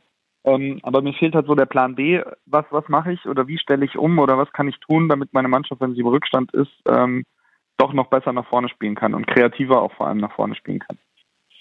Dieser Ansatz fehlt mir bei Schalke so ein bisschen. Ja. Und das ist, glaube ich, so die große Herausforderung jetzt für, für Tedesco. Ja, und ich glaube, ähm, das wird auch Zeit brauchen und die müssen sie ihm geben. Und ich hoffe für Schalke, dass ähm, die die Ruhe behalten. Ja. Ja, und von Schalke gehen wir zum äh, FC Bayern in Gruppe E mit dem ja, typischen Bayern-Losglück, wie viele Spötter sagen. Sie spielen in einer Gruppe mit Benfica, Ajax und AEK Athen, also äh, schöne Reisen für die Fans. Sportlich sicherlich äh, ja, ein lockerer Aufgalopp oder siehst du irgendwelche Gefahren, äh, abseits des Verletzungspechs? nee, also es ist schon eine Bilderbuchgruppe für Bayern, muss man sagen. Also von den Gegnern her und auch vom, vom Spielplan ähm, das war so ein bisschen jetzt die, die meine Gruppe, weil ich den FC Bayern eben auch als Reporter für Eurosport.de begleite. Ich werde auf jeden Fall alle drei Heimspiele machen und ich werde in Athen sein am 23.10., um mir dort so, sozusagen das gesandwichte Auswärtsspiel äh, anschauen. Und ja, also es geht natürlich äh, für Bayern mit dem, mit dem schwerstmöglichen in der Gruppe los, nämlich auswärts bei Benfica. Aber ich denke, dass halt gerade am ersten Spieltag für die Champions League äh, die Sinne so geschärft sind, dass das echt gut ist für Bayern. Dann haben sie ein Heimspiel gegen Ajax, dann spielen sie zweimal gegen Athen. und hinten raus dann Heimspiel Benfica und äh, das letzte Spiel in Amsterdam. Also ich sehe da ehrlich gesagt wenig, was da dagegen spricht, dass Bayern in der derzeitigen Verfassung auch mit dem Kader, den sie haben, ähm, also eigentlich könnte das mal eine Gruppe sein, wo du mit 18 Punkten durchgehst, sage ich jetzt mal so. Ja, also zu 14, 13, 13 Minimum. Also vier Siege, ein Unentschieden, eine Niederlage wäre schon fast zu wenig. Also so. ich ähm, wäre auch verwundert, wenn sie vor dem letzten Spiel in Amsterdam nicht schon als Gruppensieger durch wären. Also genau. ich denke, das muss der Anspruch sein. Ja. Ähm, aber sie wollen ja eben mehr und äh, die Saison geht ja, wie viele sagen, auch erst dann im Achtelfinale oder vielleicht sogar im Viertelfinale los, wenn sie im Achtelfinale ja. auch noch ein äh, Los aller Besiktas kriegen. Äh, Nirum Narum, sagst du, also die große Diskussion aktuell, sagst du, der Kader ist in der Breite zu dünn, um äh, ja von den ganz großen äh, Töpfen äh, in der Champions League was abzubekommen, sprich Halbfinale, Finale? Finde ich schon. Und zwar aus, aus mehreren Faktoren. Also A ist, ist er zu alt und dadurch halt und dann noch zu dünn. Also es sind halt irgendwie 21 Profis und ein Durchschnittsalter irgendwie 27. Und das ist halt zu wenig. Und wenn man dann noch bedenkt, dass man Spieler im Kader hat, die halt per se verletzungsanfällig sind, ja, also es ist ja jetzt nicht, dass, dass die mit, mit so einem Kader wie jetzt Juventus, wo Chiellini, Bonucci und Vasali irgendwie alles durchspielen, inklusive Nationalmannschaft, sondern du hast halt Spieler wie Robben, wie Ribéry, ähm, wie Thiago, wie Javi Martinez, äh, wie auch ein Goretzka, Renato Sanchez, hinten Boateng. Das sind nun mal Spieler oder auch Neuer, die in den letzten zwei Jahren einfach so, so entweder sehr lange mal verletzt waren oder so häufig verletzt waren und verletzt und wirklich als verletzungsanfällig gelten ähm, da verstehe ich irgendwie so die Kaderplanung nicht so ganz. Also es ist alles schön zu sagen, wir, das hat dieses Jahr auf dem Markt sich auch nicht so ergeben. Es gab jetzt nicht so das Attraktive, was wir uns hätten holen können und wir verschieben jetzt den Umbruch einfach nochmal um, um ein Jahr, um halt es auch mit dem Trainerwechsel nicht alles in einem Jahr zu machen. Schön und gut, aber dann muss man, glaube ich, halt eben dann auch seine Ansprüche in der Champions League zurückschrauben und ja, also Halbfinale wäre, denke ich, ein großer Erfolg mit der Mannschaft, mit dem Kader, wieder ins Halbfinale vorzustoßen. Und ja, alles drunter wäre aber dann wiederum wahrscheinlich zu wenig. Und das könnte halt eine schwierige Saison werden dann so für Bayern. Ja, also ich äh, sehe es auch ein bisschen zweigeteilt. Ich finde auf der Neuzugangsseite, also diese Argumentation, irgendwie Geld jetzt äh, zu sparen, äh, ja. per se kann ich ja mich genau wie du jetzt auch nicht den äh, Spieler finden, der Bayern jetzt wirklich, äh, der, der jetzt A, gerade auf dem Markt gewesen wäre. Äh, ja äh, und B Bayern auch wirklich äh, sicher besser gemacht hätte, also in der Kategorie. Den sehe ich mhm. jetzt halt auch nicht. Ähm, ja. So aller einen verpassten Transfer. Was ich eher merkwürdig finde, ist, dass sie Vidal, ähm, Rudi und Bernat, vor allen Dingen Bernat so auf den letzten Metern, wo ich sage, äh, hä? Also warum gibt man, mhm. klar, ist das jetzt keine, äh, ähm, sicherlich keine, keine Stammkraft gewesen und das wird sie auch nicht mehr. Aber ähm, jetzt, wo man einen Rafinha verletzt hat, ist der letzte Ersatzaußenverteidiger weg. Mhm. Und ja. damit muss man jetzt erstmal die nächsten äh, Monate bestreiten, also nur mit Alaba und äh, ähm, Kimmich. Und äh, ja, wenn man bedenkt, dass man ja sogar einen Boateng noch fast hätte ziehen lassen. Also ähm, finde ich das schon verwunderlich und gehe da ja, auch mit, mit dir. Fahrlässig so. Also weiß nicht, man hätte sich ja auch mal um, um so jemanden in der Kategorie Dries Mertens oder so bemühen können. Mhm, so in dieser 1B-Kategorie. Ja, genau. Also wo du sagst, so, da, da, das scouten wir halt auch mal wirklich in die Richtung und, und das, das sind Spieler, die uns so richtig weiterbringen. Aber ich weiß nicht, ich habe das irgendwie nicht, nicht so, oder dass man so einen, so einen Batshuayi einfach holt als zweiten Stürmer und sagt, Lewandowski schön und gut, aber wir brauchen halt noch einen zweiten Mittelstürmer entscheiden, weil Sandro Wagner, okay, er ist Sandro Wagner, aber so einer wie Batshuayi, 24 Jahre, hat sich bei Dortmund äh, also, äh, also bewährt, hat eine gute Rückrunde gespielt. Warum hole ich nicht so jemanden mal dazu? Also einfach. Wäre auch leicht bezahlbar gewesen. Also es gehört ja auch dazu. Ist ja für Bayern sind das ja auch Spieler, die sie wirklich auch äh, mit ziemlich ja. hoher Sicherheit bekommen würden. Und jetzt hast du halt so einen bei James, habe ich, hätte ich jetzt vor der WM gesagt, der bleibt auf jeden Fall, weil die dann die 42 Millionen ähm, Kaufoption ziehen nach dieser Saison, die jetzt läuft. Mittlerweile macht er mir so einen, ich habe eigentlich keinen Bock auf die Bayern und hier äh, noch jahrelang zu spielen, Eindruck. Und ja, Kovac scheint ihn jetzt auch nicht für den Keyplayer seiner Mannschaft zu halten, dass ich fast schon wieder geneigt bin zu denken, ähm, der wird sich da jetzt ein bisschen raus, äh, selber halt irgendwann sagen, er möchte nicht bleiben und dann werden sie das nicht machen. oder die kaufen ihn mit der Kaufoption und verkaufen ihn dann gleich wieder für 70 Millionen halt an jemanden, wo er wirklich hin möchte. Und ja, dann hast du wieder irgendwie so ein Puzzlestück für die Mannschaft verloren, wo ich sage, das wäre vielleicht einer gewesen, um den du die nächsten fünf Jahre hättest aufbauen können. Also so ein bisschen, weiß auch nicht.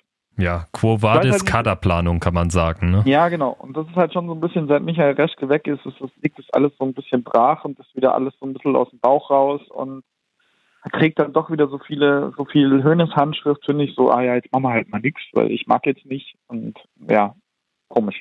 Mal gucken. Ja, sie machen sich immer ein bisschen größer, als der Markt wirklich ist. Also äh, generell als als der Fußball ist. Also äh, ich habe immer so diese, dieses Gefühl, diese Wagenburg-Mentalität. Also mir ja. san mir, wir gegen den Rest. Das ist ja, ja. auch irgendwie geil. Und es ist aber, aber auch halt irgendwie. Halt auch ja, und es ist verdammt viel Folklore einfach, ja. wenn man sich ehrlich genau. macht. Ja, klar. Und ich glaube auch, dass es am Ende für Bayern nicht zum ganz großen äh, Wurf reichen wird. Aber Platz eins, da sind wir uns einig, ist zementiert in der Gruppe. Ähm, kommen ja. wir zum ersten Gegner ähm, aus Top 2, Benfica Lissabon.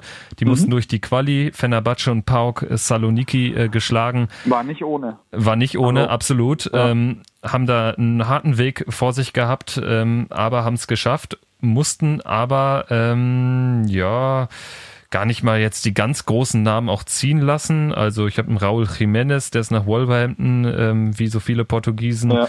Ähm, Joao Carvalho. Am Wochenende, glaube ich. Ja, stimmt. Joao Carvalho nach Nottingham für 15 Millionen. Ansonsten ähm, Lisandro Lopez nach Genua ausgeliehen. Äh, Douglas ähm, ist zurück, den hatten sie ja von Barcelona ausgeliehen. Ähm, also die Mannschaft tendenziell würde ich auch sagen ein bisschen besser geworden mit vor allen Dingen einem Facundo Ferreira vorne, der auch äh, dem Jonas vielleicht ein bisschen, dem dem Stürmer, der auch mhm. mit äh, aufgrund fortgeschrittenen Alters ein bisschen verletzungsanfälliger ist, unter die Arme greifen kann, weil Seferovic hat diese Torquote eben nicht vorne. Dann haben sie, wie ich finde, einen spannenden Torwart, unseren U21-Keeper Odysseas Vlachodimos. Also ja, ja irgendwie eine Mannschaft, der ich äh, es zutrauen kann, auch mal zu Hause einen Großen zu schlagen, aber die eben auch sechs Spiele in der Vorrunde wie letztes Jahr verlieren kann. Also irgendwie ein großes Fragezeichen steht da für mich hinter. Ja, für mich auch. Aber also ich habe halt so, wenn ich das so große und Ganze betrachte, muss ich sagen, Benfica hat es irgendwie verpasst, halt aus dem aus der Misere bei Sporting und halt an dem ganz großen Aderlass, den der FC Porto die letzten Jahre hatte, irgendwie halt noch mehr Kapital zu schlagen. Also sie hätten es, glaube ich, es war eine günstige Konstellation da in den letzten zwei, drei Jahren, sich wirklich zum, zur Nummer eins, zur klaren Nummer eins in Portugal zu machen. Und das haben sie irgendwie nicht geschafft.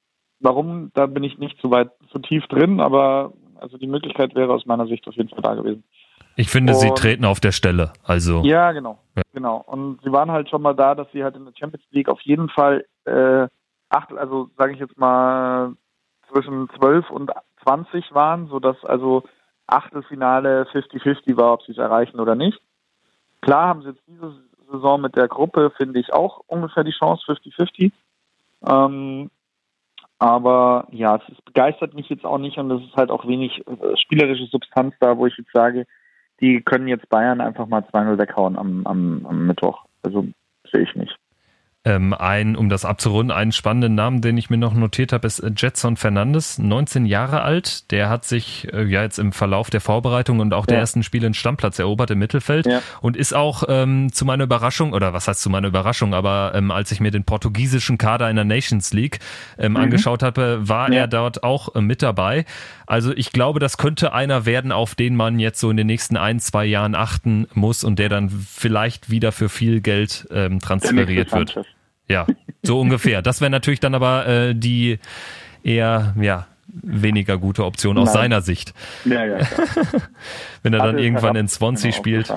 Aber wahrscheinlich geht er eh nach Wolverhampton, wie alle Portugiesen. Wahrscheinlich, klar. Gut. Die Wolves machen das alles. Ich glaube, wir sind uns einig, ohne mit dir da schon näher drauf eingegangen zu sein, dass äh, sie mit Ajax Amsterdam um Platz zwei spielen, vor allem mit Ajax. Ja. Ähm, ein Trainer auch mit Bayern-Vergangenheit, Erik Ten Haag, der war äh, mhm. Trainer der Zweiten in München. Einen, einen, den ich sehr schätze. Also der, mit dem habe ich ein paar Mal äh, Interviews geführt, während er in München war. Äh, ein kluger Kopf auf jeden Fall. Und einer, der halt auch weiß, was er will und wie er spielen will und so. Also typischer holländischer Trainer, würde ich sagen. Taktiktrainer, ja. Also würde man ihn so als Konzept-Laptop-Trainer bezeichnen oder? Nee, ich würde ihn eher als typischen holländischen Trainer. Also so okay. als, ja. Nee, Konzept-Laptop ist mir mittlerweile zu negativ besetzt, irgendwie so. Aber nee, also einer, der klar weiß, der viel Wert legt auf Positionierung auf dem Feld, der viel Wert legt eben auf, auf das taktische Verständnis jedes Einzelnen und aber die, die Mannschaft gleichzeitig nicht unbedingt in eine Schablone presst, sondern sagt, ihr, ihr müsst halt schauen, dass ihr alle Rollen besetzt und dass der eine auch mal für den anderen das macht und hier und dort. Und ja. Und halt schon ein großer Fokus halt auch auf die Offensive. Ja, also äh, ist sicherlich ein guter Punkt, um anzufangen. Ähm, Ajax hat ja eigentlich immer diesen Mix aus Jung und Alt. Also ja. diese, diese ähm, ganz jungen, blutjungen Spieler aus der Ajax-Schule, äh, gepaart mit dann ähm, alten Recken.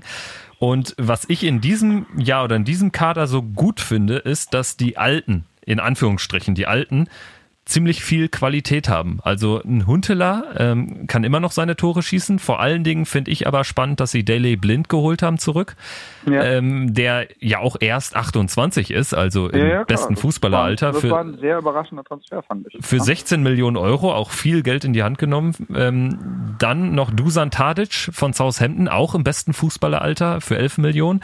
Ja. Ähm, ich finde, das macht Ajax in diesem Jahr mm, ziemlich interessant. Ich habe sie in den Playoffs gegen Kiew gesehen, auch mal mhm. ähm, im Hinspiel.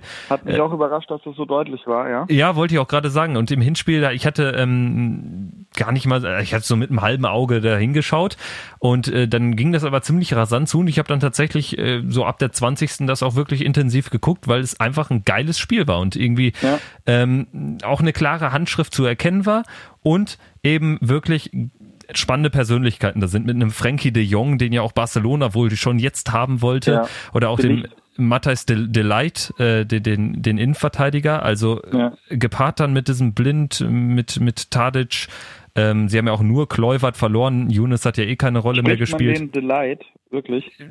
Ich weiß, weiß nicht. nicht. Also ich, ich muss ehrlich sagen, äh, Delicht, Delikt, Delicht, Delicht, Delicht, Delight, ja, Schande über uns, also da müssen wir ja. nochmal noch mal nachhaken. Ähm, wir wissen alle, wer gemeint ist. Ja, ähm, Ziyech noch nicht ver ver Richtig, äh, Hakim Ziyech, ja. Auch. Sie, Sie, Sie, Auf jeden Fall ähm, auch eine ne Waffe, also so, so äh, flankiert, also Huntela flankiert von Tadic und Ziyech, finde ich, äh, kann einigen Mannschaften wehtun. Und weißt du, wen wir jetzt noch vergessen haben? Äh, wen?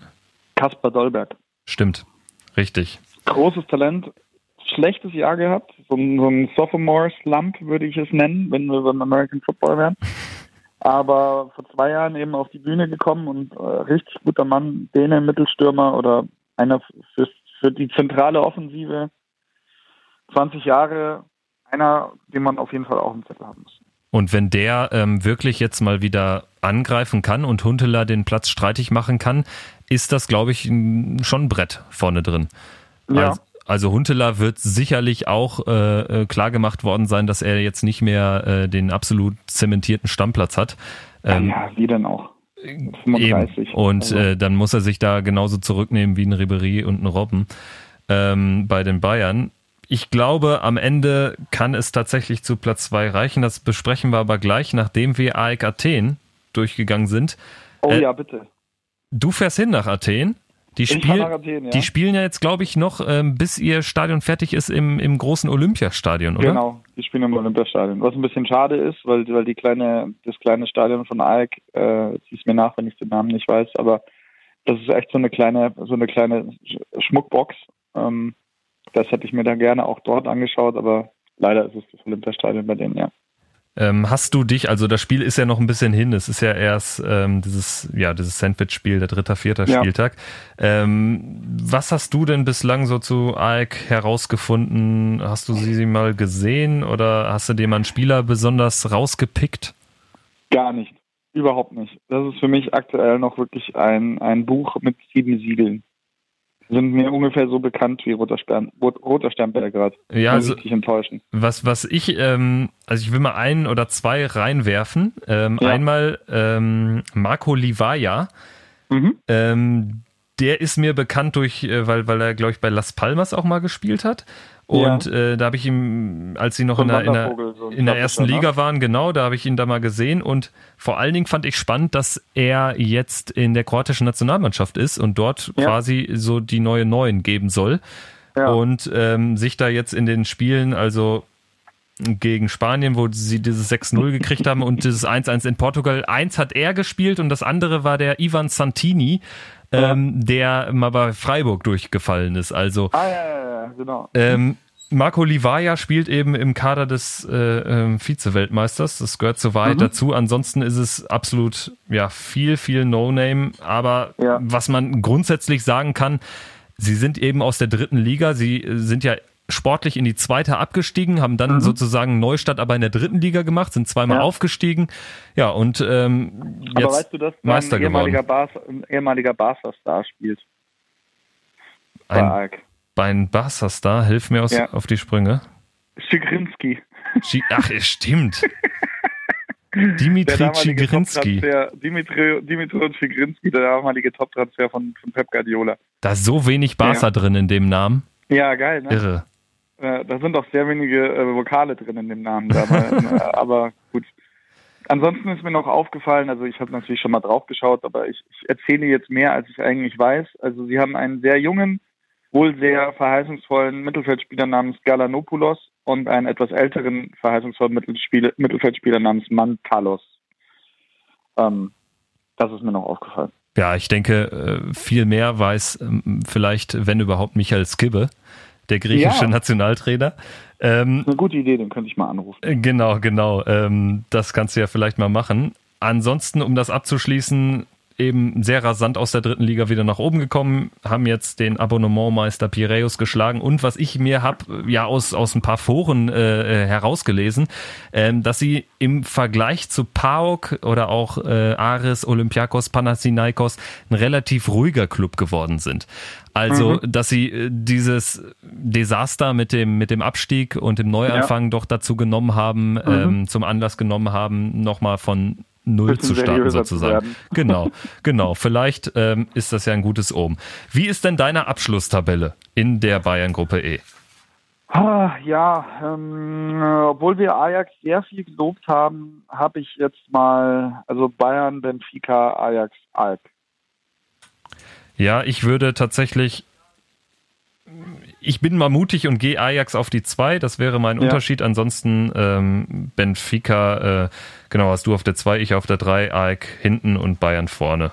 Gut. Logisch. Kann ich mitleben. Super. Also, und dann haben wir schon die letzte deutsche Mannschaft, für die es eine Premiere ist, in der Champions League zu spielen. Äh, letztes ja. Jahr hat es nur für die Playoffs gereicht und einer grauenhaft schlechten Europa League-Kampagne gegen, gegen Braga, Başakşehir und ähm, Ludo Goretz Rasgrad. Ja. Hoffenheim letzter geworden. Und jetzt spielen sie in einer Gruppe mit Manchester City, Schachtja Donetsk und Olympique Lyon. Was ist da ja. drin für Hoffenheim? Ja, alles andere als Platz 1 wäre eine Enttäuschung, oder? Ja, absolut. Also können wir direkt zur Gruppe G weitergehen. ja, äh, also Hoffenheim, nee, sorry. Also ich habe mir die jetzt auch am Wochenende nochmal angeschaut gegen Düsseldorf. Das ist eine Mannschaft, aus der mit der kann an einem sehr guten Tag sehr viel funktionieren, halt auch, weil, weil Nagelsmann dann die perfekt einstellt und so weiter, aber diesen Tagen stehen halt leider noch sehr viele Tage gegenüber, wo sie dann doch recht durchschnittlich und mittelmäßig spielen und Fehler machen, die man nicht machen darf und ja, vom Spielermaterial halt auch nicht wirklich so. Es ist halt einfach keine Champions League-Mannschaft. Punkt. Ja, absolut. Ich finde gerade ähm, Serge Gnabry, Marc Uth. Tut total weh. Also eben, und äh, dafür hat man auch logischerweise kein Geld bekommen. Ut war ablösefrei, Vertragsende. Gnabry ja. äh, war ja eh nur ausgeliehen aus München, vergisst man ja ganz, ganz äh, schnell. Ja. Und sie haben es natürlich mega in Breite investiert, aber ich glaube, das reicht für die Champions League, kann das eigentlich nicht reichen. Bittenkurt, ja. Belfodil, Griffo, Brennett, ähm, Adams, dann, dann den, genau, wo auf den bin ich durchaus gespannt, aber ich glaube, ja, äh, gemacht am Wochenende, also ähm, also definitiv das war richtig gut. Ich glaube, in der Champions League wird schwierig, obwohl die Gruppe natürlich ein bisschen Potenzial bietet. Also es gibt halt nur eine richtige Krachermannschaft mit Man City. Aber also ich, ich vergleiche sie so ein bisschen, also ich bin ja, bin ja Gladbach-Fan und ähm, als wir ähm, zum ersten Mal in der Champions League waren, haben mhm. wir gegen Manchester City spielen dürfen, Juve und ja. Sevilla. Das war geil. Und ähm, wir sind zwar letzter geworden, aber irgendwie. Aber es waren enge Spiele. Genau, war es eng. Und fünf Punkte geholt, zweimal gegen Juve unentschieden gespielt. Und ähm, gegen Sevilla gewonnen, daheim 4-2, glaube ich. Genau, oder? richtig. Gegen City erst in der 90. unglücklich verloren. verloren. Ja. Ähm, ich glaube, wenn, wenn Hoffenheim so eine Runde spielen kann, ja. dann können sie in der Gruppe wirklich nicht letzter werden, weil eben ja. die Mannschaften Donetsk und Lyon nicht so brutal stark sind. Allerdings äh, äh, würde ich auch mal Lyon nicht unterschätzen und äh, ich traue es Hoffenheim auch zu, dass sie in Lyon auch mal 3-0 verlieren. Also bei denen kann alles ja, passieren. Klar. Ja, und in Donetsk, ja. also ich meine, mit Posch und Hack hast du halt einfach so in der Champions League jetzt nicht so die allerbesten Karten. Absolut. Sagen wir mal so. Ja, gut. Ähm, kommen wir zum ersten Heim, ja genau, das erste Heimspielgegner am zweiten Spieltag ähm, für mhm. Hoffenheim gegen Manchester City und das ist ja lustigerweise auch eine Parallele zu Gladbach, weil unser erstes mhm. Heimspiel damals war auch gegen City. Ja. Ähm, mit Pep Guardiola sind sie letztes Jahr ja nicht ganz so erfolgreich gewesen. Im Viertelfinale schon raus gegen Liverpool, zwar deut und zwar deutlich. Haben einen Marktwert von über einer Milliarde, liegen da auf Rang 2 hinter Barcelona. Ja und haben die ohnehin schon brutal starke Offensive um Riyad Mahrez von Leicester für fast 70 Millionen verstärkt und nennenswert nichts abgegeben. Champions ja. League Mitfavorit oder was ist es für dich? Ja, auf jeden Fall. Also wenn, wenn der wenn der englische Meister nicht nicht Mitfavorit ist in der Champions League, dann weiß ich es auch nicht. Also es hätte auch letztes Jahr genauso gut Man City im Finale stehen können, weil das gegen Liverpool war halt einfach so ein, so ein 50-50-Spiel, das sie überraschend dann im Hinspiel waren sie nicht da, waren, hatten sie nicht die richtige Einstellung irgendwie zum Gegner. Und ja, das hat sie gekostet. Das war auch im Jahr vorher so, gegen Monaco. Waren sie auch im Hinspiel irgendwie nicht da und haben, haben, haben irgendwie sehr, sehr, sehr seltsam auf, auf den Sack bekommen. Und ich glaube, jetzt alle guten Dinge sind drei. Also dieses Jahr macht man nicht viel verkehrt, wenn man Man City als Halbfinalteilnehmer getippt hat, finde ich. Ich finde auch, ähm, ich habe mir nämlich als sozusagen Man City Fazit aufgeschrieben, sie sind auf allen Positionen doppelt besetzt, außer vielleicht Linksverteidiger, wo Mondi so ein bisschen, ja, äh, ein alleiniges Dasein äh, ähm, hat. Aber ansonsten, sie sind eben auch finde ich auch ein Faktor noch taktisch unheimlich variabel. Also sie können ja ähm, auch gerade vorne können sie ja äh, fast blind rochieren. Also ähm, ja das, das ist gerade offensiv, finde ich das so brutal stark. Und man vergisst ja fast, dass De Bruyne verletzt ist. Ja, genau, das ist noch so der einzige Punkt, den ich auch markiert hatte. Also so wie, wie, wie fangen die jetzt für die Vorrunde auf, dass, dass De Bruyne nicht dabei ist. Aber ja. Ja, vielleicht auch eine, eine spannende Saison jetzt auch nochmal für Ilkay Gündoğan. Ich fand ihn ja. äh, in den Länderspielen, fand ich ihn ziemlich präsent. Auf jeden Fall. Also, also ich habe ihn gegen Frankreich ja. live im Stadion gesehen. Da fand ich das gut, was er gemacht hat, als er eingewechselt wurde gegen Peru, ja gut, mit Licht und Schatten, sagen wir ja, mal so. Also Aber besser als vorher auf jeden Fall. Genau, genau. Und ich finde, er hat insofern eine wichtige Rolle, weil er ja, also wenn er jetzt mal, mal angenommen, er spielt mit Fernandinho so auf einer Doppel-6, er ist ja eher die 8. Ja. Und ja. ich glaube, gerade gegen Mannschaften, die wirklich auch offensiv stärker sind als ähm, Burnley, West Ham etc. pp., also sprich dann mhm. in der K.O.-Phase, da äh, wird es wichtig sein, dass so ein Gündogan diese Balance ähm, ja, die, die Rollenverteilung passt. Ja, halt genau, gut. genau. Wenn du Fernandinho, David Silva und, und Gündogan hast, dann hast du halt einen klar, also einen Sechser, einen Achter und einen Zehner. So. Also einen, der halt sehr viel nach vorne macht und halt sehr kreativ ist mit Silva, äh, ein Fernandinho, der das Ganze so ein bisschen absichert, aber auch einen guten Ball spielen kann und der Gündogan halt genau in der Rolle dazwischen, die ihm halt am besten liegt. So.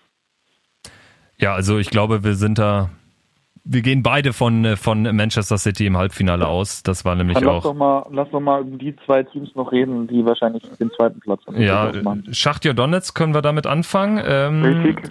War letztes Jahr immerhin im Achtelfinale, da an AS Rom, knapp gescheitert über die Auswärtstore und haben wie immer hinten Ukrainer und vorne Brasilianer. ja, so kann man es ungefähr zusammenfassen. Ja, richtig. Also aber immer eine Mannschaft, die man immer irgendwie auf der Rechnung haben muss, die es immer irgendwie schafft, äh, doch noch ein paar Spiele auch in der Champions League zu gewinnen und unangenehm zu sein als Gegner. Und ich muss, also. muss auch gestehen, also die Neuzugänge, Maicon ähm, Corinthians, 7 Millionen, Fernando von Palmeiras für 5,5, dann Cipriano von Sao Paulo für eine Million, alles Mittelfeldspieler. Ähm, sagen mir alle nix. Äh, Junior Moraes, äh, den Stürmer von Kiew, den haben sie geholt. Äh, den ja, kennt man eben aus, man. Äh, aus dem Europapokal. Ja. Muss dann sagen, dadurch, dass sie einem alle nichts sagen, also sind es irgendwie unbeschriebene Blätter. Ich glaube, ja. das kann wieder richtig gut werden, wenn die wirklich äh, ähm, so einschlagen, wie das schon viele in Donetsk getan haben. Aber wenn sie es eben nicht tun, dann fällt es gerade dieses Jahr auf, dass sie schon wirklich aber wirklich in allen Mannschaftsteilen Kracher verloren haben. Mit Fred, der für knapp 60 Millionen zu Man United gegangen ist, Bernardo, ähm, äh, Bernard, sorry, Bernard, der zu Everton ja. gegangen ist, Darius Renan, eine Legende, ähm, ist auch nochmal äh, oder tingelt nochmal nach Italien. Mal eben kurz gucken. Genau, Cagliari Calcio und äh, Facundo Ferreira, der auch wahnsinnig viele Tore geschossen hat, spielt für Benfica. Also das wird schon, glaube ich, ein Husarenritt, die alle irgendwie ansatzweise zu ersetzen, weil da haben sie jetzt in einem Jahr wirklich den kompletten Umbruch. Und was ich halt immer noch nicht verstehe, dass sie halt immer noch so einen echt schlechten Torwart drin haben. Stimmt, ja, da tut sich nichts. Ja. Also, tut sich gar nichts. Wir haben zwei, zwei Shevchenkos als äh, Ersatztorhüter. Alexei Shevchenko und Nikita Shevchenko. Aber da, spielen da, tut immer noch der Olle Piatov. Ja, also äh, vor allen Dingen bei Piatov finde ich immer ganz, ganz interessant, dass er gefühlt, denkt man, das war wie mit den Beresutskis. Ja. Dass die eigentlich seit zehn Jahren schon die Karriere hätten beenden müssen, ja. aber immer noch keine 40 sind. Ja, oder halt der von, von, äh, von Kiew, der Torwart der Stofkowski. Richtig, der genau. Ja, der das war ja auch 35 Jahre lang gespielt. Ja, ja genau. Und da äh, ähm, geht Piatow auch ein bisschen mit einher, finde ich. In die Richtung geht er rein, ja. Ja, ja kommen wir zum letzten ähm, Team in der Hoffenheim-Gruppe Olympique Lyon. Sind mhm. ähm, letzte Saison nur in der Europa League gewesen, da im Achtelfinale ähm, gescheitert. Und eine Frage hatte ich noch zu, ja. zu Donetsk, die mir gerade auffällt. Dürfen die eigentlich mittlerweile wieder in Donetsk spielen? Nee, dürfen sie nicht. Die, die spielen in Liv immer noch, oder? Ähm, in Lemberg. Ich glaube, sie spielen mittlerweile in Charkiw, weil sie auch nicht mehr in Lviv spielen. Ah, okay. okay. Ja, also das muss man natürlich dann auch immer noch mit einberechnen, dass sie natürlich immer noch aus einer Krisen-Kriegsregion kommen und insofern natürlich auch äh, mit allem, was da dazu gehört, nicht die besten Voraussetzungen haben. Ja, sie spielen seit letztem Jahr in Charkiw oder Charkov, okay. ja, nicht mehr ja. in Lviv, weil sie da, glaube mhm. ich, soweit ich weiß, nicht so die große Akzeptanz der Zuschauer genossen haben. Mhm. Und okay. ähm, ja, vielleicht ansatzweise Heimspieler haben wollen. Gut, mhm. ähm, kommen wir zu Lyon. Die sind in Frankreich Dritter geworden hinter ähm, PSG und Monaco, also eine gute Saison gespielt und äh, mussten auch nicht mehr durch äh, eine Qualifikation. Haben äh, Mariano Diaz ähm, verloren, der ja, ja. Ähm, von Real, Real, ausgebildet wurde und auch wieder zurückgegangen ist. Nummer sieben bei Real Madrid jetzt. Äh, auch nicht schlecht. Ja, ja, das könnte auch so eine, so eine Fußball-Quiz-Frage sein. Wer hat die Nummer 7 nach CR7? Ja. Gut, ähm, da habe ich mir notiert, sie haben Musa Dembele für quasi genau das gleiche Geld, also das Geld reinvestiert und Dembele, den habe ich äh, bei Celtic ein paar Mal gesehen, weil sie auch mit ja. dem Gladbach äh, zweimal gespielt haben in der mhm. vorletzten Champions League Saison, finde ich erstmal so von Grund auf, glaube ich, eins zu eins ersetzt und äh, das gleiche könnte gelten für Mukta Diakabi, den Innenverteidiger, der zu Valencia gegangen ist. Da haben sie Jason Dinaya, äh, den Belgier, ja. geholt von ja. City, der zuletzt nach Galatasaray ausgeliehen wurde. Mhm. Also grundsätzlich, vor allen Dingen, weil sie äh, Nabil Fekir gehalten haben, glaube ja, ich. Ähm, Gruppe, äh, Truppe. Ja, und vor allen Dingen ist die Mannschaft auch nicht schlechter geworden. Vielleicht sogar, ja, was heißt vielleicht, also sind sicherlich auch das eine Jahr nochmal erfahrener geworden, spielen jetzt auch ein bisschen zusammen und haben eben nicht keinen, keinen wirklichen Umbruch im, im Team. Und äh, ich glaube, dass sie ähm, am Ende weiterkommen können in der Gruppe als Zweiter. Auf jeden Fall. Auf jeden Fall. Du hast halt immer noch Spieler, die halt schon eine gewisse Upside haben, also so ein Memphis Depay. Da, da erwartet man eigentlich auch immer noch so, dass er vielleicht dann doch mal noch seine richtige Breakout-Season im, im europäischen Clubfußball hat. Ähm, Fekir hast du angesprochen, den, den jetzt glaube ich auch noch nicht so alle so als wirklich äh, Starspieler auf dem Zettel haben. Ähm, ja, also da, da ist schon was drin und dran, muss man schon sagen. Kommen wir zu unserer Tabelle. Ähm, ja. Ich könnte mir vorstellen, dass wir diesmal zum ersten Mal wirklich komplett identisch liegen.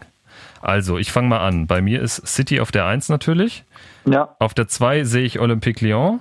Aha. Auf der 3 Donetsk und auf ja. der 4 Hoffenheim, die ja. knapp äh, ihr Minimalziel, also Rang 3, verpassen. Komm, ich, ich tausche mal Donetsk und Lyon. Okay. Einfach um, um, um was Lustiges zu machen. Okay, alles klar. Ja, so also unrealistisch City, ist es ja auch nicht. Lyon, Hoffenheim. Hoffenheim, alles klar. Heißt bei dir, wo wir jetzt alle Mannschaften aus Deutschland durchhaben, auch nur Bayern im Achtelfinale. Ja, kann ich, mir, kann ich mir leider vorstellen. Ja, leider muss man dazu sagen, genau. Ich glaube, jetzt die beiden letzten Gruppen können wir relativ äh, schnell abhandeln, vor allem in die Gruppe G. Da habe ich mir notiert, für mich die unausgeglichenste Gruppe von allen. Ähm, wir ja. haben Real Madrid, oh, ja, ja, wir haben äh, die AS Rom, also zwei Teams, die unter den letzten vier waren, und dann ZSK Moskau und Viktoria Pilsen. Also fangen wir mit Real an. Dreimal in Folge jetzt den Titel geholt. Vier der letzten fünf Champions League Titel geholt. Und das war es jetzt dann auch. Ja, bist du, bist du davon überzeugt, dass da ohne Ronaldo jetzt äh, kein Ronaldo, nichts mehr geht? Kein Champions League Titel. Kann ich mir nicht vorstellen. Also da die den nicht ersetzt haben, nee, also ich weigere mich, es mir vorzustellen. Sagen wir es mal so. Ja, ja also, sie werden gut sein. Ja, sie werden wahrscheinlich ins Halbfinale kommen. Ja, sie kommen vielleicht sogar ins Finale, aber also bitte irgendjemand jetzt mal real weghauen und dann ist gut. Also das ist jetzt mehr Wunschvater des Gedanken, aber ähm, die, der Abgang von Ronaldo und eben das Nicht-Ersetzen dieses, dieses Fixspielers, dieses Jahrzehntspielers, ähm, gibt mir dann doch äh, die, die logische Basis dazu zu sagen, nee, also jetzt nicht mehr dieses Jahr. Ich glaube auch, ich glaube, äh, ähm, dass eben weil sie ihn auch nicht ansatzweise durch irgendeinen äh, Hazard oder so haben ersetzen können, ähm, wird es schwierig. Ich finde allerdings, ähm, sie haben schon noch eine interessante Mannschaft, insofern mit einem Asensio, einem Isco, die wirklich, abgesehen von der ah, WM, muss man sagen, irgendwie doch on fire wirken und den ich zutraue, auch äh, die ein oder andere geile Partie hinzulegen, auch in der Champions League. Aber ich glaube eben, dass jetzt ist auch so ein Jahr, wo das eigentlich, das, das kann nicht funktionieren. Also es ist ja jetzt nun mal eine riesen Zäsur und äh, man muss sich da jetzt, glaube ich, auch ein bisschen neu justieren und ich denke mal, dass im nächsten Sommer auch irgendein Megastar kommen wird. Ja, muss, muss. Also sonst gehen die Fans auf die Barrikaden. Also das muss so sein. Nichtsdestotrotz eben eine extrem leichte Gruppe mit dem ja einzig wirklichen Gegner, so möchte ich es mal spöttisch sagen, AS Rom. Da fangen sie auch direkt an, also äh, zu Hause gegen, gegen die Roma. Und die, ja, die weiß auch, glaube ich, gar nicht so richtig, so recht, wie sie letztes Jahr wo ins Halbfinale steht. gekommen ist. Ja. Und, und auch nicht, wo sie steht ja. dieses Jahr. Also ein bisschen habe ich den Eindruck hat sich viel getan auf dem Transfermarkt, also kein Megatransfer. Also äh, Stephen Sonsi, den Weltmeister aus Sevilla, für 27 Millionen geholt, das war der teuerste. Ansonsten Justin Kluivert, der wirklich genauso aussieht wie sein Dad. Äh, Javier Pastore, der es bei PSG nicht in die erste Elf geschafft hat. Ansonsten ja eben Alisson Becker verloren als Torwart. Das ist natürlich auf der Abgangsseite zu verzeichnen, genauso wie Nainggolan. Ähm, ja, also. Aber den haben sie ja eigentlich mehr oder weniger gehen lassen, also. Ja, eben, den wollte so. man nicht mehr, ne? Ja. Ja. Genauso wenig war er in der belgischen Nationalmannschaft gewollt. Ja, komisch eigentlich. Finde ich auch. Ja, ist also eigentlich Fußballer sind einfach nicht mehr en vogue. Ja, das, das, das stimmt. ähm, ja, Ivan Marcano geholt, irgendwie Innenverteidiger von Sevilla, ja, oder? Äh, Porto. Nee, äh, von Porto, ja. Ähm, ja, ich weiß nicht. Also die Roma begeistert mich nicht, aber ich, ich denke mal, es wird reichen, um Moskau und Pilsen in, in Schach zu halten. Ja, also ich glaube, das können wir kurz halten, sehe ich ganz ja. genauso. Sie sind äh, zu Wen stark für die anderen. Bitte? Wen kennst du bei Pilsen? Bei Pel äh, Roman Hubnik, der spielte doch noch, ne? Ja. ja, der spielt doch noch, ja, sehr gut. Und das Schöne war, dass ähm, ich habe mir ähm, meinem, im Kicker äh, Champions League oder Europapokal Sonderheft geblättert. Ja. Und äh, da war ein Interview mit Roman Hubnik und dann habe ich mal auf, habe ich mal einfach mal eingegeben Hubnik und Pilsen und Champions League und alle, ja. also bei Google News. Und äh, sobald irgendwas mit Viktoria Pilsen dort auftaucht, ist immer Roman Hubnik. Äh, ja. Äh, als, als Gesprächspartner da, weil er ist, glaube ich, auch der Einzige, den man kennt. Und so ungefähr, ja. man muss trotzdem auch konstatieren, er war jetzt keine Legende in der Bundesliga. Also er hat in Hertha seine paar Jahre gespielt. Ja. Aber ich muss auch ehrlich sagen, er hat doch alles richtig gemacht. Der spielt jetzt ja, da in, in seiner Heimat, spielt er jetzt äh, äh, auch nicht erst seine erste Champions League-Saison und hat jetzt Real Madrid. Sie haben damals, ich glaube, da war er auch schon wieder da, gegen Bayern er auch gespielt, gegen Manchester City. Und ähm, genau, Saison 13, 14, das habe ich mir notiert. Ganz lustig, da haben sie drei Punkte geholt in der Gruppe mit Bayern, Manchester City und ZSKA. Ja. Und äh, das hat eben wegen des direkten Vergleichs gegen ZSKA gereicht und dadurch sind sie um, Dritter geworden. Ja. Und das würde ich jetzt gar nicht mal komplett ausschließen. Also mehr als drei Punkte sind wahrscheinlich auch nicht drin. Ähm, und vielleicht haben sie nochmal so ein Glück. Aber ähm, ZSKA, ansonsten. finde ich, hat ganz schön abgebaut. So vom Spielermaterial her. Ja, also da haben wir Golovin nach Monaco. Da haben wir ähm, Vitinho, eine hängende Spitze, glaube ich, hat der gespielt, ein Brasilianer, der irgendwie nach Flamengo gegangen ist. Und vor allen Dingen ähm, die, die alten Recken, die Beresutskis, Ignacevic sind alle weg. Ja, alle weg. Also, Nur noch Akin Feev ist noch da. Ja, und auch gar nicht mal so viel geholt. Sie haben Innenverteidiger einen Isländer, Magnusson von Bristol geholt für knapp drei Millionen. Ja. Ähm, ansonsten Abel Hernandez, der sagt mir was von Hull City. Äh, ja. Glaube ich, ein Uruguayer als Mittelstürmer, aber also ich glaube, ja, sie haben wirklich abgebaut. Platz 28 in der Transfermarkt-Tabelle von den 32 Teams. Ich glaube, das war bei ZSK auch mal anders. Her, ja. ja. genau. Mit also drei. Wir haben halt diesen, diesen Mario Fernandes, den Rechtsverteidiger der russischen Nationalmannschaft mit dem überaus russischen Namen. genau, der auch äh, kein Wort Russisch spricht.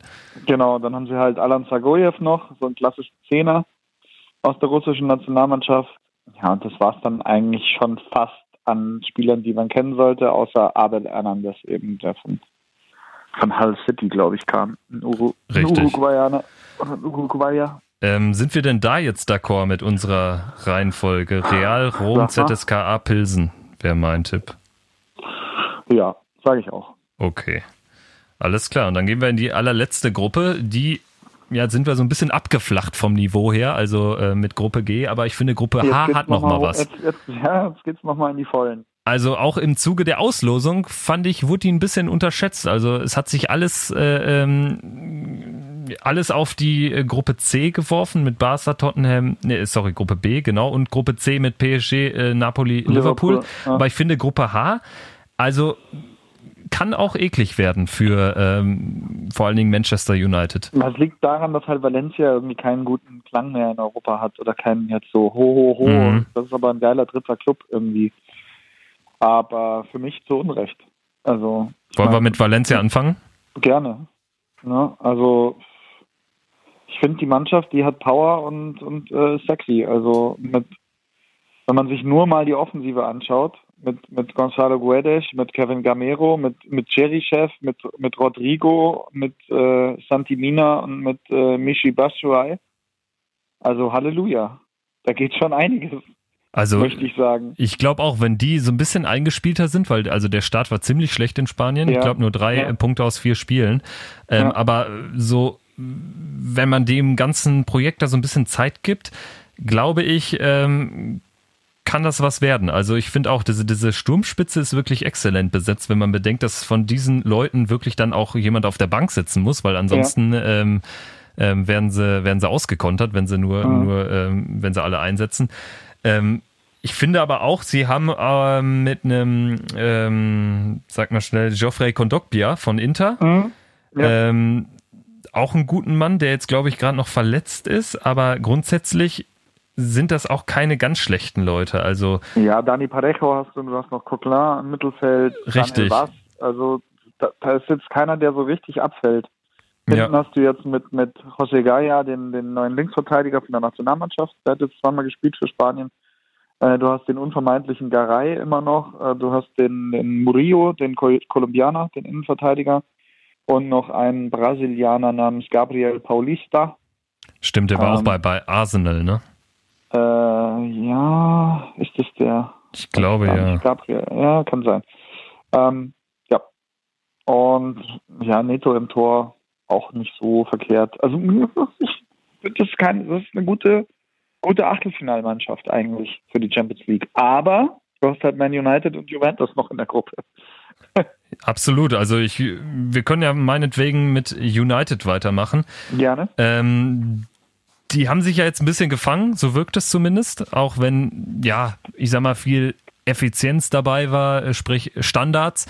Aber irgendwie ist es genau das, was ich auch von Mourinho erwartet habe, dass wenn er jetzt irgendwie nicht den allergeilsten Kader hat, dass er irgendwie ähm, die Mannschaft so zum Erfolg taktiert. Weißt du, was ja, ich meine? Und ich, ich glaube, kann dass nicht angucken.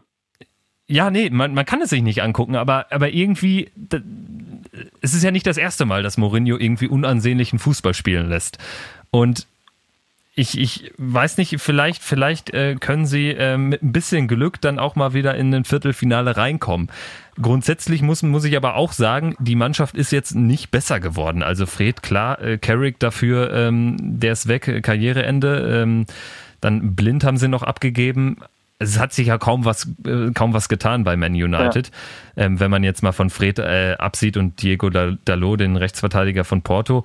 Ähm, grundsätzlich wirklich unansehnlich, aber äh, Mourinho kann äh, ähm, auch Mannschaften, sage ich jetzt mal, zum Sieg coachen irgendwie durch wirklich ekelhaften Fußball. Aber in der Gruppe kann es auch sogar schon nach der Vorrunde aus sein. Also das möchte ich jetzt auch nicht ähm, in Abrede stellen. Also wenn man sich nur mal die Offensive anschaut, mit Alexis Sanchez, Lukaku, Rashford, Martial und Jesse Lingard, dann müsste man eigentlich sagen, boah, was eine geile Truppe. Aber ich finde halt, dass das, äh, dann hast du halt noch Pogba dazu und Mata und Fred und Ashley Young und Ander Herrera und Fellaini und Matic, den ich eigentlich auch super, super gern zusehe beim, beim Fußballspielen. Aber ich habe das Gefühl, Mourinho kriegt es einfach nicht hin. Der kriegt da nicht die richtige Mischung rein, so dass das halt echt auf allen Zylindern gut läuft irgendwas fehlt immer. Also und deswegen, ja, überzeugt mich nicht so. Ja, also es wirkt so ein bisschen, als hätte er so den Touch verloren. Ich weiß genau. auch nicht. Das ist ein genau, Mourinho-Touch. Also die, die, die, Trefferquote, dass du halt irgendwie mit dem immer Meister wirst, äh, immer in der Champions League auf jeden Fall ins Halbfinale kommst, ist irgendwie abgelöst worden durch, äh, wir werden leider nur Vierter oder Fünfter in der Premier League und werden vielleicht auch mal nur Dritter in der Vorrunde in der Champions League, weil es irgendwie nicht funktioniert hat. Also. Und alleine, dass wir das in Frage stellen, das Weiterkommen, also tun wir ja, glaube ich, beide, ja. ähm, passt eigentlich gar nicht zu dem, was sie, was sie da an Spielermaterial haben. Also sie sind ja, laut Transfermarkt sind sie die, die fünft äh, teuerste Mannschaft mit äh, 855 Millionen. Und noch vor Bayern, glaube ich. In, vor Bayern, vor PSG und zwar relativ deutlich sogar. Mhm. Und ähm, das liegt dann eben natürlich weitestgehend an diesen fünf Offensivspielern. Äh, ähm, äh, aber und natürlich im Pogba, aber äh, grundsätzlich das, was man hat, passt überhaupt nicht zu dem, was rauskommt. Genau. Und das ähm, scheint sich auch in dieser Saison fortzusetzen, wenn man das jetzt halt mal so ganz gespannt, vorsichtig sagen Marcus kann. Rashford, Marcus Rashford dieses Jahr macht. Das könnte so die Breakout-Season von, von Marcus Rashford sein. Aber muss es dann aber auch bald schon, oder? Also, muss es, ja, muss ja. es. Gut, der ist 20, aber ja. Ja, also das Problem bei solchen Spielern ist immer, dass man, genau, man vergisst, wie jung die noch sind, weil die eben schon seit drei Jahren so wirklich äh, genau. Spielzeit haben. Ne? Ja. ja. Gut, ähm, dann machen wir weiter mit Juventus Turin, mit ja, äh, ja Cristiano Ronaldo und äh, seine 100 ja, Cristiano Ronaldo und Co. Man kann so sagen. Man vergisst ja ganz schnell, dass sie, wie ich finde, mit einem Joao Cancelo einen guten Transfer gemacht haben, der mhm. ähm, sozusagen Lichtsteiner ersetzt. Und ja. äh, Bonucci hat absolut mega die Qualität. Also ja. das ist ja kein schlechter. Und ähm, ja, Emre Can noch geholt. Ich finde, in Anbetracht der Tatsache, dass Juve auch gegen Real so unglücklich gescheitert ist, ähm, mit Ronaldo kann sogar vielleicht der ganz große Wurf gelingen. Auf jeden Fall. Also wenn sie so ein also bisschen Spielglück haben. Bin ich ganz klar bei dir. Das Einzige, was ich momentan noch nicht so richtig abschätzen kann oder was mich ein bisschen mit der Augenbraue zucken lässt, ist die Situation von Paulo Dybala. Genau. Weil ich nicht so richtig weiß, wie das funktioniert da aktuell oder wie das funktionieren soll. Ob, ob eben Allegri wirklich eine Möglichkeit findet, Ronaldo und Dybala so einzusetzen, dass das funktioniert, weil dann hast du halt immer noch einen Costa, einen Quadrado und einen Mandzukic und so dazu und deine ganzen guten Mittelfeldspieler, die du eigentlich auch immer spielen lassen willst, also Pjanic, Kedira, Matuidi und irgendwann wird es halt dann eng. Hast auch noch einen Emre Can geholt, hast auch noch einen Rodrigo Bentancur, äh, den jungen Uruguayer, der auch im Mittelfeld immer mehr Fuß fasst und immer öfter spielen will. Also es ist schon so ein bisschen Teammanagement oder Trainermanagement gefragt. Aber wenn das alles klickt und wenn das alles funktioniert, ähm, ja, schon eine geile Truppe. Auf jeden Fall. Also da, da hast du wirklich nicht einen der, im Kader von der 1 bis zur 20, wo ich sage, ach ja, nee, nicht so mein Fall. Und trotzdem habe ich immer ein bisschen das Gefühl, nicht ganz so krass wie bei Atletico, aber dass man irgendwie Juve immer so grundsätzlich ein ganz bisschen vielleicht auch unterschätzt. Also ja, man sagt halt immer so tendenziell, dass die sind über dem Zenit. So die da hinten, die spielen da alle seit 100 Jahren. Ja, ähm, gut, wir müssen vielleicht noch über den über die Nachfolge von von äh, Gigi Buffon reden. Ja, genau mit äh, Jezny Perin. oder Perin, genau. Ja. Die ähm, ja sicherlich Spielzeit auch äh, sich teilen werden. Also ich sehe da jetzt Jezny jetzt nicht so klar gefestigt. Nee, ähm, also ich sehe eher eigentlich auch den Perin als Nachfolger von, von, von Buffon, aber als Chesney ist für mich halt keiner der, der Top 5 Europäer, europäischen Clubs irgendwie was zu suchen hätte im Tor. Also, mal ganz ehrlich sagen. Ja. Also Perin ist ja, glaube ich, auch schon in der italienischen Nationalmannschaft ähm, ja. hinter Donnarumma. Sicherlich klingt das für mich auch eher danach, er ist ja auch noch jünger, ähm, als wäre er der Nachfolger von Buffon, aber ähm, ja ja, muss sich sicherlich dann jetzt auch beweisen. Und ich, wie gesagt, ich glaube, dass sie ein bisschen die Einsatzzeit sich über die Saison auch äh, größtenteils teilen werden. Ja. Ähm, ein Punkt habe ich mir noch aufgeschrieben und zwar, ähm, das finde ich bei Allegri immer ganz cool. Ich finde, dass der wirkt immer so klar und aufgeräumt auf, auf Pressekonferenzen mhm. ja. und versucht da auch immer extrem langsam mhm. zu sprechen, damit jeder sein, ja, das, was er sagen will, auch äh, richtig äh, weitergibt und richtig, richtig notiert. Das finde ich bei dem extrem spannend und ähm, was ich auch bei ihm, ich habe bei ihm das Gefühl, dass er eine Mannschaft ganz gut führen kann und äh, die Mannschaft dadurch auch sehr homogen wirkt, weil das, also die, das einzige Fragezeichen ist wirklich Dybala. Ansonsten, glaube ich, folgen die dem Trainer blind oder halt Ronaldo, je nachdem, wie man es wie man's, äh, ja. aufdröseln möchte. Ja, sehe ich auch so. Und ich finde halt, ähm, Allegri hat zum Beispiel auch Kedira nochmal besser gemacht oder setzt Kedira halt wirklich nach seinen Stärken und seinen Fähigkeiten ein. Der und sogar. Kedira ist bei Juve immer noch un, also wirklich un, unumstritten und der spielt da Stamm. Das ist halt einfach so, der spielt da. Und auch gut. Und auch gut. Tore macht er auch noch. Kommt ja. noch dazu. Ja, absolut. So, also diesen Eindruck, den man in Deutschland von Sami Kedira hat von der WM, ist halt, glaube ich, auch ein bisschen, ja, nicht das richtige Bild, das man haben sollte von Sami Kedira. Ja, ist ein bisschen, also ohne das Ösil Fass aufmachen zu wollen, aber ist fast ein bisschen ähnlich manchmal, habe ich das Gefühl. Also ja. Äh, Kedira. Ja, der, hat, halt, der hat halt auch auf einer Position spielen müssen oder so spielen müssen, was er halt nicht kann. Also. Absolut, ja. So. Gut, gut. Ähm, bevor wir jetzt zum Tipp kommen, äh, ist mir aufgefallen, dass wir eine Mannschaft vergessen haben. Wir haben noch nicht über, über die Young Boys gesprochen. Richtig, genau. Also die ihren Erfolgstrainer Adi Hütter nach Frankfurt verloren mhm. haben und jetzt äh, Gerardo Seoan äh, auf der Bank haben. Der Gerardo Seoan. Ja, absolut, richtig geiler Name. Mhm. Ähm, ist, glaube ich, auch noch relativ jung, hat zuletzt bei Thun, meine ich, trainiert und ist da Luzern, auch irgendwie mit, oder Luzern, auf jeden Fall ist er mit Pauken und Trompeten äh, da abgehauen, als äh, ja. Bern ankam. Ja, ähm, gute Trottel, hat er gesagt. Ja, ist halt, ist halt die Frage, also sie wirken in, in, in, in der Schweiz, sind die ja schon wieder so klar vorne, habe ich jetzt neulich mal geguckt. Also die haben ja bislang ja. alles gewonnen in der Schweiz. Ja. Ähm, ich glaube, die Gruppe ist, um es vorwegzunehmen, viel zu stark, aber sie spielen auf Kunstrasen zu Hause und ähm, haben in den Playoffs, sie sind jetzt nicht das erste Mal äh, dabei gewesen, also mhm. äh, waren schon dreimal gescheitert in den Playoffs, mhm. ganz knapp gegen ZSKA, haben vor zig Jahren, vor sechs, sieben Jahren sogar Tottenham mal in 30 mhm. Minuten zerlegt, 3-0 geführt, am Ende 3-2 äh, in Tottenham 4-0 verloren.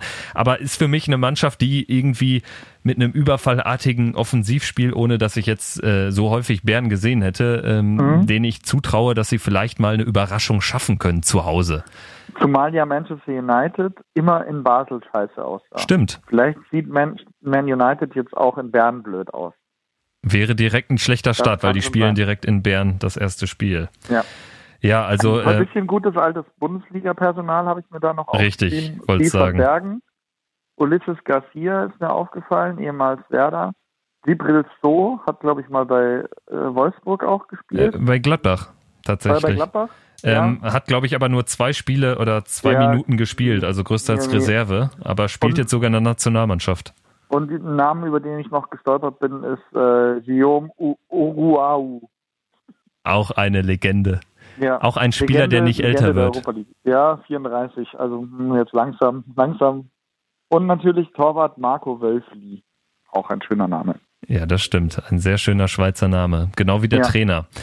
Also ich bin mal gespannt, ob sie das irgendwie auf den Rasen kriegen.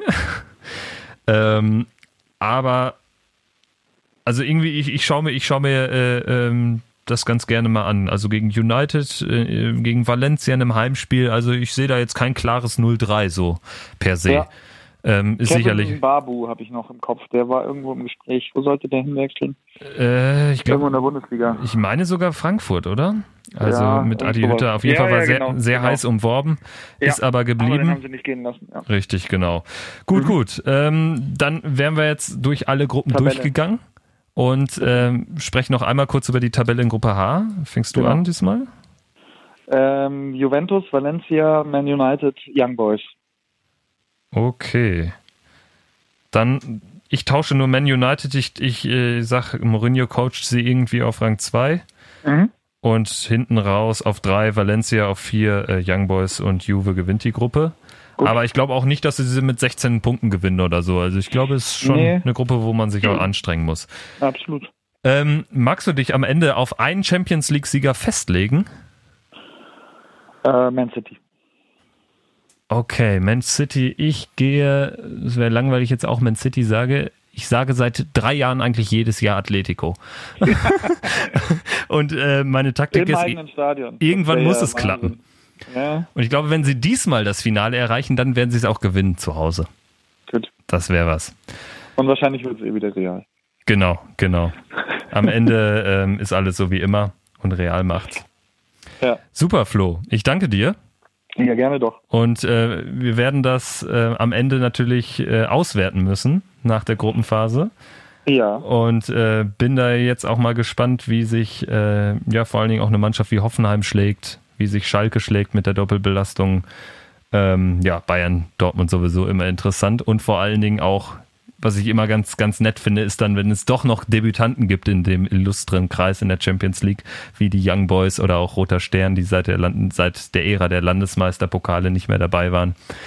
Ähm, ich denke, ich, wir finde, können. ich finde, die Gruppenkonstellation spricht dafür, wenn alles so ist, wie man denkt, äh, ist es okay, weil dann hast du spannende Achtelfinals, aber es gibt auch schöne Überraschungen, die passieren können. Irgendwie. Also ich freue mich auf die Saison.